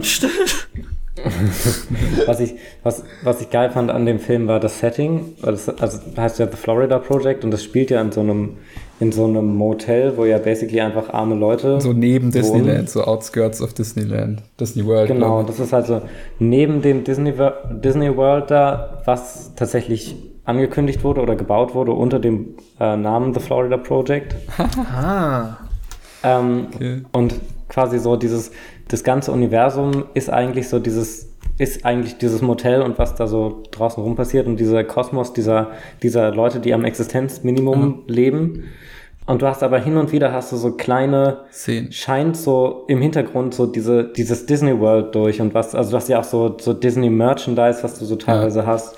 Und diese, du hast ja auch diese, diese Magic Bands oder sowas, die so super teuer waren, die ja basically das Bezahlsystem sind. Und dass du immer so dieses, diese, diesen krassen Kontrast zwischen im Grunde diesem Luxuspark-Resort hast und diesen Leuten, die for fun da hingehen, hingehen und dann nebenan diese Leute, die wirklich existenzielle Probleme haben, fand ich irgendwie schön und fand ich auch schön, dass im Grunde auch die, die Perspektive oder die, der, der Kosmos an Figuren, dass das alles Leute sind, die du eigentlich normalerweise nicht in so einem Film drin hast. Also das ist wirklich alles halbwegs realistische, realistisch dargestellte, marginalisierte Menschen sind, die aber auch äh, verständlich und menschlich und auch relatable vor allem dargestellt werden. Ja. Was du jetzt in so zum Beispiel so, so, so Klassikern wie Liebe zu Besuch nicht hast. Das kenne ich nicht. Das ist ja dieser Film, den wir mal in der Sneak geguckt haben, wo es so um, um Reese Witherspoon geht, die so die Erbin von so, einer, von so einem Hollywood-Drehbuchautor ist und so von Anfang an eigentlich so im gemachten Nest sitzt und so gar keine richtigen Probleme hat. Nee, fand ich auch super. Ich finde es auch irgendwie super, wie. Also der macht es ja auch nicht so komplett konsequent, dass er so wirklich nur die Kindperspektive zeigt. Also du hast zwar meistens so, du hast ja meistens irgendwie die Kamera ist halt so unten bei den Kindern meistens so, wie sie immer rumrennen und du hast dann zwischendurch hast du mal so Cuts zu wirklich so Erwachsenengesprächen, die halt so über reale Dinge gehen, die halt ernst sind. Aber manchmal hast du ja auch dann einfach, dass dann mitten im Dialog das einfach weggecuttet wird. Weil, weil Kinder ja auch, also für Kinder ist es halt unwichtig so. Und ich finde es halt aber auch so schön. Also klar, dieses ganze Setting ist super bedrückend so. Und natürlich das Ende ist auch eher echt ein trauriges Ende. Aber ich finde es halt so krass, dass Kinder können ja aus, aus auch schlimmen Situationen irgendwie schaffen es Kinder halt irgendwie immer, die da trotzdem irgendwie ein Abenteuer drin zu sehen oder so, wie viel der Film sich auch so auf Farben fokussiert hat, so dieses Ja, das ist alles so. es gibt auch ist. wirklich so, also die, die Kinder denken ja auch wirklich voll in Farben, so irgendwie die eine, diese, diese neue Freundin, die sie dann irgendwie findet, fragt ja irgendwie ihre Mutter so, can I play with the girl from the Purple House oder with children from the Purple House oder so und dann sagen die dann auch irgendwie kurz danach, als sie sich dann irgendwie treffen, let's go to the Orange Place oder so, also so Ja. und dann siehst du halt so einen Shot und dann sind die halt bei so einem Geschäft, so einem Eisgeschäft oder so, glaube ich, was orange war oder Nee, nee, nee, so einem Orangengeschäft tatsächlich. Ach, das waren Orangen. Ja, genau, es war auf jeden Fall auch orange angemalt. Also so für Kinder Das ist war es halt. einem Orangen-Orangengeschäft. Ich würde halt. Also Kid, Kids checken nix, ne? Für Kinder, die, die, die verstehen halt nicht, wie schlimm es denen halt wirklich geht, was natürlich auch irgendwie sehr schade ist. Und kann auch sein, dass die dann teilweise dann noch im Erwachsenenalter damit zu kämpfen haben, dass sie da so aufgewachsen sind, aber trotzdem ist naja, es um sehr... das halt, um das halt so zu rekontextualisieren. Also es gibt ja wahnsinnig viele Situationen, die eigentlich mit einem Konflikt aufgeladen sind, also wo es eigentlich wo in dem Moment was passiert, was eigentlich so nicht passieren sollte oder was eine kriminelle Handlung im Grunde ist, aber was halt aus der aus der Sicht der Kinder eigentlich nichts ist. Also zum Beispiel diese eine Szene, wo sie in dem, wo ihre Mutter mit ihr in das Hotel geht und dann sie so tun, als wären sie Gäste ja, und dann halt auf eine andere Zimmernummer Ja. das Frühstück, das sie da essen, schreiben lassen oder so, wo das Kind auch nur so dann halt das Essen snackt und sich denkt so, man, this is the life. ja, Genau, fand ich irgendwie toll. Und aber dahingehend fand ich auch den Charakter der Mutter, also die ja, Ja. irgendwie, die sehr, sehr jung ist und wo ich mal auch nicht davon ausgehe, dass sie das Kind wahrscheinlich freiwillig bekommen hat, dass ich da den Charakter irgendwie auch sehr, sehr toll fand, weil Sie war richtig toll. der so, weil der so wirklich, der steht so zwischen diesen Welten des Erwachsenwerdens und dieses, dieser eigentlich leichten, verantwortungslosen Kindheit. Also das ist ja auch ein Charakter, der sich eigentlich dagegen wehrt, ständig diese Verantwortung zu übernehmen oder auch eigentlich versucht, immer eher versucht, die, diese, diese Perspektive der Kinder weiter aufrechtzuerhalten und Ja. auch eigentlich eher zu sagen, wir fokussieren uns jetzt darauf, irgendwie hier eine schöne Situation zu haben und die trotz irgendwie, trotz der Probleme und der finanziellen Probleme, die sie hat, immer und immer wieder äh, auch in Interaktion mit den Kindern Momente von Freude erzeugt und auch selbst Momente von Freude verspüren kann, fand ich eine ganz, ganz, ganz tolle ja, Situation. Also ganz, ganz tollen Charakter. ja, Also wo, wo auch viele wirklich wahrscheinlich den auch antagonisieren würden und sagen, okay, das ist, das ist nicht okay, was die Person da macht und ist, glaube ich, auch in vielen ja, es ist auch, Fällen, wenn man das jetzt auf einer erzieherischen Ebene betrachtet, absolut nicht okay. Aber ich finde es trotzdem sehr verständlich und einfach sehr, sehr nachvollziehbar, warum die Person so handelt, wie sie handelt. Und ich glaube, deswegen wird sie bestimmt, also vielleicht auch ein Grund, warum sie so jung gecastet wurde, weil man dann so immer so ein, sie weiß es ja auch nicht besser, mäßiges. Ja. So, sie ist ja selber fast noch ein Kind. Also sie sieht schon ultra jung aus. Sie ist bestimmt kein Kind mehr, aber ich finde, es wirkt wirklich so, als hätte sie das Kind wahrscheinlich schon so mit 16 bekommen oder so. Oder also ich finde, sie sieht so aus, als wäre sie so alt wie wir ungefähr. Ja. Und dann ist so, ja, ich wüsste jetzt auch noch nicht, wie ich ein Kind erziehe. Und wenn ich dann nicht meine Eltern irgendwie hätte, die mir das beibringen können, dann wüsste ich auch nicht, wie ich das besser mache. sie hat ja auch nicht so viele, also sie hatte teilweise auch wirklich keine, natürlich mit diesem großen Thema, was dann halt auch am Ende zu dem Ende führt, so mit der Prostitution und so. Also es ist halt irgendwie so, sie hat halt so wenig Entscheidungsmacht, ne? Sie hat so, klar, also sie hätte sich jetzt auch theoretisch irgendwie dagegen entscheiden können, das zu machen, I guess, aber sie ist halt in einer Notlage so. Du hast halt viele Sachen, wo sie so einfach irgendwie keine Wahl hat quasi. Ja, aber auch in der Notlage, wo ich auch sagen würde, dass sie an vielen Stellen ja auch immer wieder versucht, ihr Leben auf eine Art zu leben. Also du hast ja, du hast ja konträr dazu auch die Figur von ihrer Freundin, die oder ihrer Bekannten, Ja. die ja auch die Mutter von dem einen Kind ist, die ja wirklich nicht so wirklich oft da ist, sondern eigentlich basically den ganzen Tag arbeitet in einem Diner und im Grunde verantwortlich handelt in, innerhalb der prekären Lage. Also die ist halt auch arm und auch gezwungen, in diesem Hotel zu arbeiten, aber arbeitet halt regelmäßig, hat aber dadurch wahrscheinlich auch ein Leben, was deutlich weniger Freude beinhaltet, während Mhm. halt sie sich da, glaube ich, auch ganz bewusst dagegen entscheidet, diesen konventionellen Arbeitsweg einzuschlagen, einfach weil sie nicht bereit ist, die Lebensfreude aufzugeben. Ja, so, so hätte ich das jetzt auch irgendwie interpretiert, dass sie, also die Mutter von dem Hauptkind sozusagen, das irgendwie als Coping braucht, in dem Moment zu leben. So, wie du schon meintest, um mit der Ja. jetzigen Situation überhaupt klarzukommen. Und dass das halt bisschen eigentlich ein Widerspruch ist zu, wie du ein Kind erziehen solltest, vielleicht bilderbuchmäßig, weil bei einem Kind musst du halt eigentlich immer in die Zukunft denken. Du musst gucken, wenn ich das jetzt so und so mache, was könnte das für eine Auswirkung später auf das Kind haben. Aber dadurch, dass sie generell in ihrem Leben nicht so, dadurch, dass sie generell nicht so über ihr Leben denken will oder kann, wirkt sich das halt auch irgendwie aufs Kind aus. Dadurch, dass das Kind auch alles macht, dadurch darf das Kind auch Sachen machen, die vielleicht doof sind, aber dem Kind halt in dem Moment Spaß machen. Und sie gar nicht in der Lage ist, ihrem Kind das anders zu vermitteln, weil sie selber das braucht, um irgendwie klarzukommen.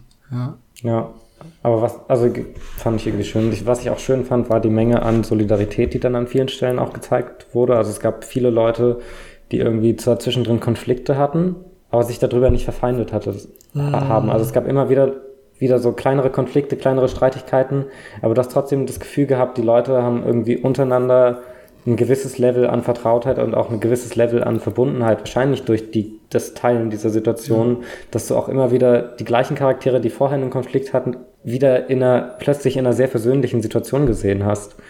Äh, was ich auch sehr schön fand. Und es gab eine Szene, die ich auch sehr schön fand, wo der aus dem benachbarten äh, Motel quasi der eine Vater von dem Kind so eine, so eine, wirklich so eine große Box an wahrscheinlich Secondhand-Spielzeug mitgebracht oh, ja. hat. Und wirklich Weihnachten. Quasi alle Kinder haben sich so, so Zeugs daraus gesnackt und das war irgendwie mega schön. Aber ja. ich glaube, weil die, weil es die irgendwie aus der Lebenssituation rausgeschafft haben, glaube ich, oder? Also so hatte ich das zumindest interpretiert, weil das Kind Weiß sieht, das kriegt nicht. das. Also ich hatte das so mit. Nee, nee, ich glaube Aber das Kind nicht. kriegt das doch mit. So, ey, wieso gibst du meine Spielsachen weg? Und er sagt ihm so, ja, du kriegst bald alle Spielsachen, die du möchtest. Nee, das sind, waren ja nicht die Spielsachen von dem Kind. Ach so. Nee, dann verwechsel ich die Situation gerade auch, weil ich dachte, irgendwas. Der war mit dem Auto dann weggefahren ist, oder? Die sind doch einfach weg irgendwie und der hat dann wahrscheinlich einfach noch gedacht, so zum Abschied, ich weiß nicht, woher er die Spielzeuge hatte, vielleicht hat er die auch irgendwie umsonst bekommen irgendwo oder so. Ich habe ich nicht ganz verstanden, aber dass er so zum Abschied nochmal den ganzen Kindern da so eine Freude machen wollte, so dass sie das dann so mit was Positivem verbinden, dass dann irgendwie, glaube ich, dieses eine Kind dann da halt ja. weg musste, oder? Nee, ich glaube, er ist einfach weggegangen, Nur er? weil er, okay. ja, ja, weil er irgendwie, keine Ahnung, arbeiten musste, whatever. Es gibt eine Szene, über die ich gerne noch reden würde, und zwar das die Szene, wo sie das Haus abfackeln. Oh ja.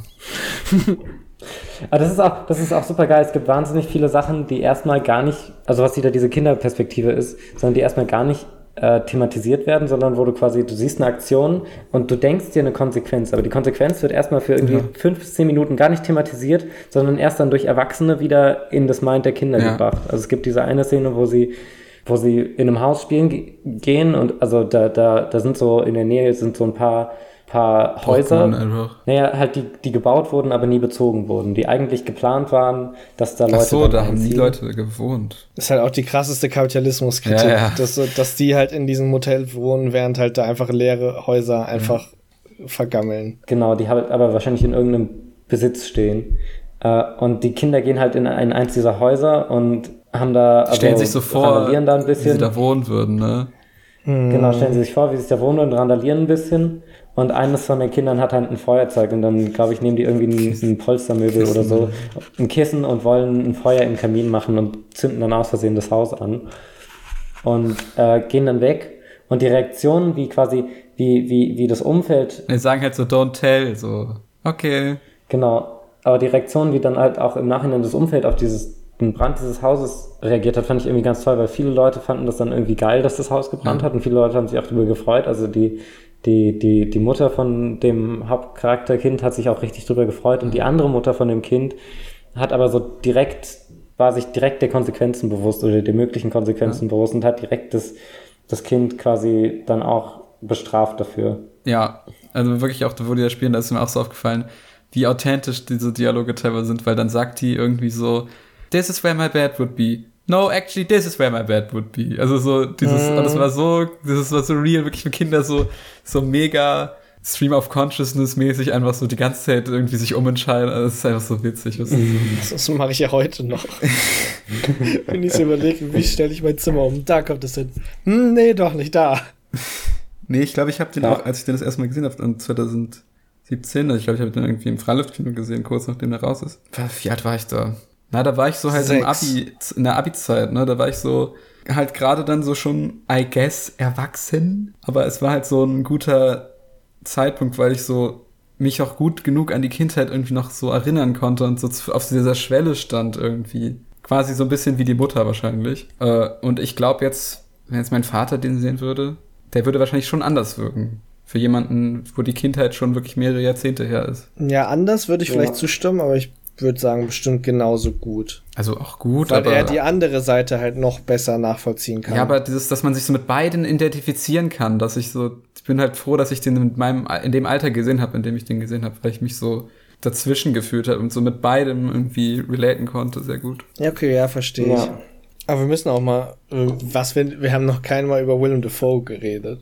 Ja, ich wollte gerade sagen, Willem Dafoe, der wirklich, der dürfte mich adoptieren. Ähm, ich, was ich bisschen krass fand, als ich das mal so gegoogelt habe, da habe ich so Sachen gelesen wie Willem Dafoes beste schauspielerische Leistung seit dem und dem. Das war auch die einzige Oscar-Nominierung, glaube ich, Willem Dafoe als bester Nebendarsteller. Also ich fand ihn gut, aber ich fand, es gab jetzt gar nicht so viele Szenen, wo er richtig doll hätte schauspielern müssen.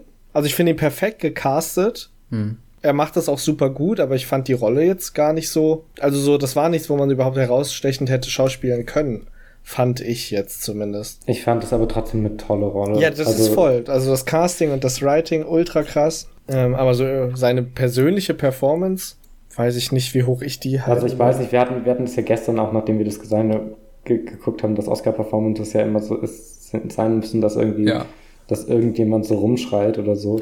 Aber ich fand auch, das hat Willem Dafoe, also hat die, die, die Vorlage halt nicht hergegeben. Und ich finde halt das, was die Vorlage hergegeben hat, hat er irgendwie super toll gemacht und hat auch irgendwie so diesen, was er halt super schön gemacht hat, ist so diesen, diesen einerseits Teil dessen sein, aber andererseits auch diesen, diesen liebevollen, aber auch verantwortlichen Blick für alles zu haben. Ja, stimmt. Fand ich irgendwie ganz toll. Und auch dieses, es gab ja zwei Szenen, wo, wo es Eindringlinge gab in der, in diesem Motel, also diese eine Szene, wo, so, wo du diesen mutmaßlichen Pädophilen ja. hattest, der da nur eine Soda kaufen wollte und der wahrscheinlich auch versetzt war. Scary, die Szene irgendwie so. Die kam so zwischen, also es war so, da war es noch, glaube ich, in dem Film eher noch, also es ist ja sehr, ich meine, an sich ist der Film ja vom Vibe her immer lighthearted, aber das war so eine Szene, die dann so auf einmal sehr scary war irgendwie. Genau, wo Willem Dafoe den dann auch doch schon gewaltvoll da runtergejagt hat. Und dann hattest du aber auch im anderen Fall diese Szene, wo so diese drei, was waren das? Störche oder irgendwelche schönen Vögel auf jeden Fall dann da plötzlich waren und er die dann Strauße, so, oder? Vielleicht auch Strauße, keine Ahnung, ich bin kein Ornithologe.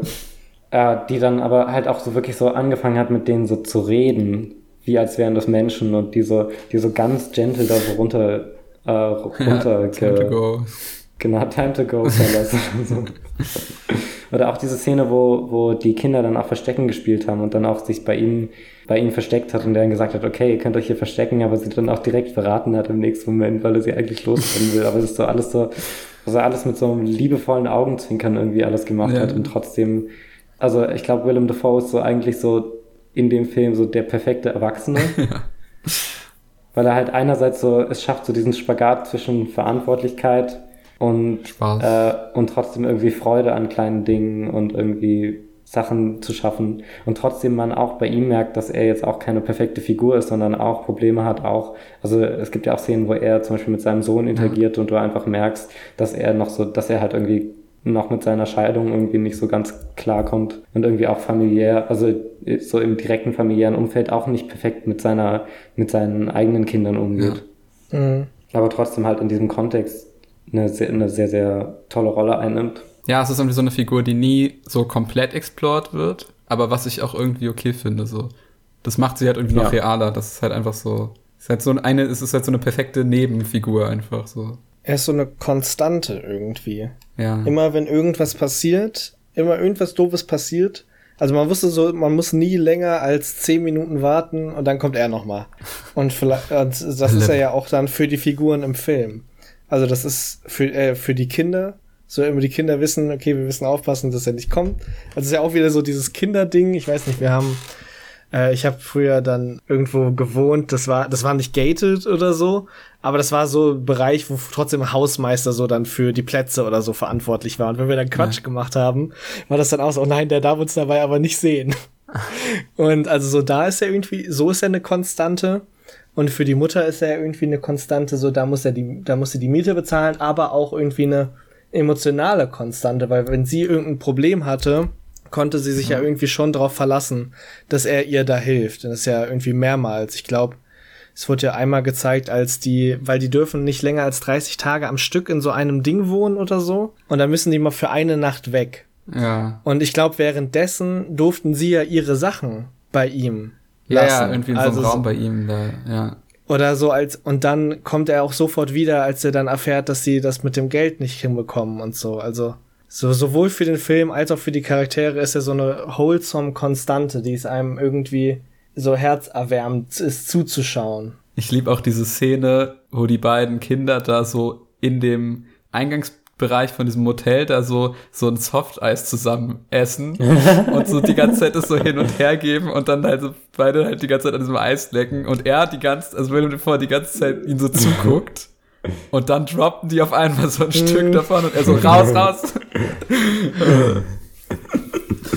das war irgendwie eine so herzlich geschrieben, es ist ja. unfassbar. Ja. Obwohl der Film so eine dramatische Thematik hat, fühlt man sich irgendwie die ganze Zeit so ein bisschen in den Arm genommen. Ja, ja, es ja. erinnert mich ein bisschen an die Filme von, oder zumindest, wie heißt der denn nochmal, der Free Billboards Outside Ebbing, Missouri auch gemacht hat. Ja, kann klar. Ich weiß nicht, wie er heißt. Aber ja. Zumindest so erinnert mich das auch daran, dass so eigentlich du hast so, du hast so einen guten, du hast ein gutes Pendel zwischen ernst und bedrückend und aber auch leichtherzig und lustig. Mhm. So, das das mag ich immer sehr gerne bei Filmen, wenn die das so hinkriegen, dass so tonal da. Ja, halt so dieses Hoffnung, aber in einer hoffnungslosen Situation ja. eigentlich. Finde ich mhm. immer sehr oh, schön. Das, der Vergleich ist echt sehr schön, habe ich noch gar nicht ja. gedacht. Das ist, das, ich glaube, das zeichnet, das, das ist etwas, was Drehbücher echt, also das zeichnet echt gute Drehbücher aus, wenn die zum Beispiel sowas schaffen. Das ist nicht leicht. Ja, aber es braucht, es braucht unfassbares Writing, das hinzubekommen, ja. ja. ja. Also du brauchst realistische Charaktere die beides irgendwie verkörpern können. Ja. Was ich ganz kurz thematisieren wollte, wollte die letzte Szene, ja. wo sie ins Disneyland mhm. reinla ja. reinlaufen. Die ist so schön unperfekt. Die ist das schon schön unperfekt und es liegt daran, dass die die heimlich auf einem iPhone gedreht haben. Und halt im Zeitraffer dann auch so. Ja, man sieht es halt genau. auch, dass sie so mit dem Handy gefilmt ist. Also es sind wirklich echte ja. BesucherInnen dann so. Ja. Aber muss man nicht trotzdem dann irgendwie die Rechte dafür sich geholt haben? Nee. Ich also ich glaube auch nicht, dass Disney diesen Film unterstützt hätte. Also ich, ich fand es auch immer witzig, als ich überlegt habe, wo könnte ich den denn streamen nochmal, den Film? Und ich dann so kurz überlegt habe, können wir den auf Disney Plus streamen? Und dann war ich so, nee, ich glaube nicht. Ich glaube nicht, es wird zu ironic, den auf Disney Plus zu gucken. Nee, aber das fand ich auch so ja. schön, das Ende. Ich fand das Ende auch beim zweiten Mal gucken ultra traurig irgendwie. Das hat mich ultra mitgenommen beim letzten, beim zweiten Mal gucken. Dieses, ja. weil dieses, dieses sich von so Kindheitsfreunden, weil die sich verabschieden müssen, so, die werden sich halt vielleicht nie ja. wiedersehen, so. Dieser Abschied von anderen Kindern und wie die dann weinen und dann zusammen so da so durchs Disney World rennen. Oh. Ich fand das auch, also ich fand das auch so eine schöne, so eine schöne Metapher, dieses sich eigentlich, obwohl man in einer prekären Situation ist und alle wahrscheinlich im, im, im liberalen Wunschdenken sich sagen müsste, okay, ihr arbeitet euch da jetzt raus, damit ihr wieder Freude empfinden kann, könnt, dass die, also wirklich so diese, dieses ich nehme dich jetzt mit und wir gehen jetzt einfach an einen schönen Ort. Mhm. Und wir gehen jetzt einfach an einen Ort, der irgendwie magic und wonderful ist. Und das auf direktem Weg. Das fand ich irgendwie in, in dieser Endszene, wo sie ins, ins Disneyland rein, reinlaufen und dann vor diesem Schloss stehen, fand ich nochmal sehr besonders. Ja. ja. die Kinder sehen ja auch nicht den Kontext. Für die Kinder, die sind ja da nicht so, ja. okay, wir rennen jetzt hier in dieses vom Kapitalismus getriebene Disney World riesen Corporate Ding, sondern für die ist es halt einfach so, ja, das ist halt so Disney World. Keine Sorge, das sehen 50 Prozent der Erwachsenen auch noch nicht. Ja, shit. Genau, und ich habe mich tatsächlich danach dann auch nochmal informiert über was, was sind diese Magic Bands. Ja, da bezahlt man da doch einfach, oder? Also so. Genau, du, du kaufst dir halt so, du kaufst dir halt so Die haben so eine eigene Wirtschaft. die haben so eine eigene Wirtschaft und wenn ich das richtig verstanden habe, dann kann man sich so ein persönliches Magic Band kaufen, was, die haben dann auch eigene Designs und da, und da hypen dann Leute teilweise diese Designs, weil die irgendwie cool sind. Und dann hat man aber auch teilweise gar nicht mehr die Magic Bands am Eingang, sondern eine Zeit lang hatten die dann Fingerabdruckscanner am Eingang, damit du, oh. damit du keinen Ticketbetrug, be also das ist alles so ganz gruselig und ganz dystopisch, diese eigene, dieses, dieses eigene Disney. Die haben ja mittlerweile auch wirklich so Häuser in Disneylands oder Disney Worlds gebaut, so wirklich so Wohnkolonien, wo du wohnen kannst. Du kannst dir ein fucking Haus in Disney World kaufen. Echt? Es ist oh Gott, oh so Gott. krank. Und das die sind aber auch, die mal. sind aber auch einfach ihren Preis nicht wert. Also die sind auch einfach nicht so, die sind halt einfach sehr geschmacklos teilweise. Du hast dann auch komische Disney-Elemente in dem das Haus. Sind diese, diese Häuser aus Hereditary sind das dann. Ja, ah. deutlich größer, deutlich opulenter und aber auch teilweise dann irgendwie so mit irgendwelchen Mickey Maus Elementen oder so in den Bauelementen. Es ist, es ist super, super. Aber warum sollte man das wollen? Weil es Leute gibt, die wirklich sehr fanatisch Disney, was glaube ich auch ein Coping-Ding ist, dass sie dann halt so. jetzt jetzt. Naja, das in Amerika glaube ich auch vor allem so viele Leute ist halt Disney, diese ganzen Disney-Filme so das war halt für die eine gute Zeit und dann sind die halt im Erwachsenenalter auch immer noch so obsessed mit diesem ganzen Disney-Zeug. Deswegen gibt es ja auch viele Leute, die dann wirklich so Annual Passes für Disneyland haben und so. Ja, aber Annual Pass ist, ist ja okay. Also so, das, wenn man Achterbahn und so cool genug findet, dann geht man halt mehrmals im Ich war auch zwar eine Zeit lang zweimal immer am Phantasialand. Ja. Aber so da wohnen, weil ich finde, es gibt nichts Traurigeres, als wenn ein Freizeitpark geschlossen hat. Weil dann geht die ganze Magie verloren. Ich finde, die Magie eines Freizeitparks existiert nur für den Tag, aber weil es halt auch nur ein Tag ist, sozusagen. Sobald du anfängst, dich damit zu beschäftigen und sozusagen dir bewusst wirst, okay, die Figuren ziehen jetzt ihre Kostüme aus und sind einfach nur unterbezahlte Menschen. Ja. Und die Magie muss doch spätestens, sobald du dir da ein Haus kaufst, verloren Ja. gehen. Das fand ich aber auch sehr schön, diese Szene, wo sie dann die Feuerwerke von außerhalb von Disney World doch irgendwie gesehen haben. Mhm. Genau, wo sie dann aber auch dachten, it's for me. Ja. Ach, sie, An dem Geburtstag von dem einen Kind. Stimmt. Ja. Also da hat man wirklich viel gesehen, wie die Mutter halt sehr, halt trotzdem irgendwie immer so in dem Sinn hat irgendwie das Beste halt für ihre Tochter, für, äh, nicht nur für ihre Tochter, das war in dem Fall irgendwie der Freund von der Tochter oder so. Ja, also ja. so, also selfish war die Mutter auf keinen Fall. Nee, nicht, also nicht wirklich, sondern die Mutter hat irgendwie sehr, sehr gut verstanden, wie es den Kindern ging und was die in dem Moment auch einfach wollten. Also das fand ich irgendwie ganz, ganz schön. aber ich glaube, weil sie sich selber auch noch so mit Kleinigkeiten zufrieden gegeben hat. Ja, Also so dadurch, dass sie selber das, diese Art des Kindseins behalten hat, sich an allem erfreuen zu können. Aber dann auch in manchen Situationen ja auch quasi diese Bockigkeit auch hat. Also die Szene in dem Diner zum Beispiel, wo sie dann ihre eine Freundin piesackt und dann irgendwie so. Can order anything. Und all ihr Geld dafür ausgibt. Also das muss ja richtig Ja. teuer für sie gewesen Ja. sein. Ja klar, auf jeden Fall war sie auch sehr emotional gelenkt teilweise. Also wirklich sehr, so dass es auch für sie selbst wirklich nur noch nur von Nachteil ist, dass sie da gerade so emotional handelt. An vielen Stellen. Ja, super schön. Ja. Drei Filme über Mütter. Genau, drei Filme über Mütter. Ich finde, bei Florida Project ist es halt für mich so der ungewöhnlichste von den dreien. Weil der sich so, der fühlt sich so sehr anders an, der fühlt sich nicht so, der Mother? fühlt sich nicht so an wie so. Ich Mother, verstehe gleich, was du meinst. Mother ist schon, ist schon sehr einzigartig, aber Mother hat halt trotzdem einen, verfolgt in gewisser Weise, also hat schon so ein, so eine relativ klassische, okay, nicht, nicht klassisch, aber hat halt trotzdem einen Anfang und ein Ende. Mother ist so ein, Mother ist so durchdacht, Mother Ja, ist ein okay. Stück. Ja, Robin, das hast du ja gesagt, nachdem wir den gesehen haben, dass du, glaube ich, dass du glaubst, dass du nie einen Film gesehen hast, der so wenig Story hat. Ja, genau. Das, und das war aber, glaube ich, die falsche Bezeichnung, aber so, in dem so wenig passiert auf eine Art. Also, so wenig Plot. So wenig. Plot, genau. Weil es passiert ja wirklich, Plot Genau. gibt's wirklich fast gar keinen, den- gar nicht. Das könntest du auf einer Seite zusammenfassen wahrscheinlich. Es ist halt eher so live. Ja. Und das ist geil. Das ist so, ja, Es ist, das ist super. es ist, der Film ist eher so ein Vibe. Das finde ich irgendwie. Ja, Ja. liebe ich. Ich auch. Aber das ist, glaube ich, jetzt auch das Coole irgendwie in unserem Podcast-Konzept, dass wir halt so irgendwie uns Filme halt empfehlen, die wir als so wichtig erachten. Weil wir haben jetzt über so gute Filme, so drei unfassbar gute. Ja. Also so alle davon könnte man äh, mal als Ma könnte man Masterpiece nennen. Das ist irgendwie. Ja, es ist Wir sehr. müssen, wir müssen uns auch mal schlechte Filme geben. nächste Woche So. nur schlechte Filme. Nächste Woche nur schlechte Filme. Ich fand auch, äh, nächste Woche vor allem. Nee, ich habe das sehr genossen mit unserem, mit unserem Mütterspezial. Also, falls ihr auch Mütter habt, Shoutouts. empfehlt uns gern weiter. Welche Mutter seid, hattet ihr aus den drei Filmen, die wir heute? Oh, oh. Oh Gott, oh Gott. Hilfe. Ja, dann. Danke, dass ihr mich dabei Ja, danke, ja. dass du dabei warst. Ja, das war die erste reguläre Folge. Bin gespannt, Genau. ob die repräsentativ dafür ist, wie wir jetzt den Podcast weitermachen. Außer halt Jack. Ja, ich habe mich halt disqualifiziert. Genau, du kannst nie wieder. Nie wir nehmen wieder. nur einmal, jeden Gast nur einmal. Geh weg und komm Wir nie haben zu wieder. viele FreundInnen. Wir sind einfach zu popular jetzt. Die erste Folge ist halt so durch die Decke gegangen. Ja, wir kriegen lauter Anfragen, wirklich. Mhm. Kann wir bitte, kann ich bitte in eurem Podcast sein? Irgendwann machen wir auch Promi-Special. Ja. Ab wie viel Followern ist man ein Promi auf Twitter? Mm, 500.000. Ja, okay. Oder Da muss ich ab noch 100. eine Woche grinden. Ab 100. Da bin ich ja auch ein Promi Bin auf auch Twitter. Promi. Geil. Das Ey. war schon das Promi-Special. Nächste Woche nur noch Kleinst-User.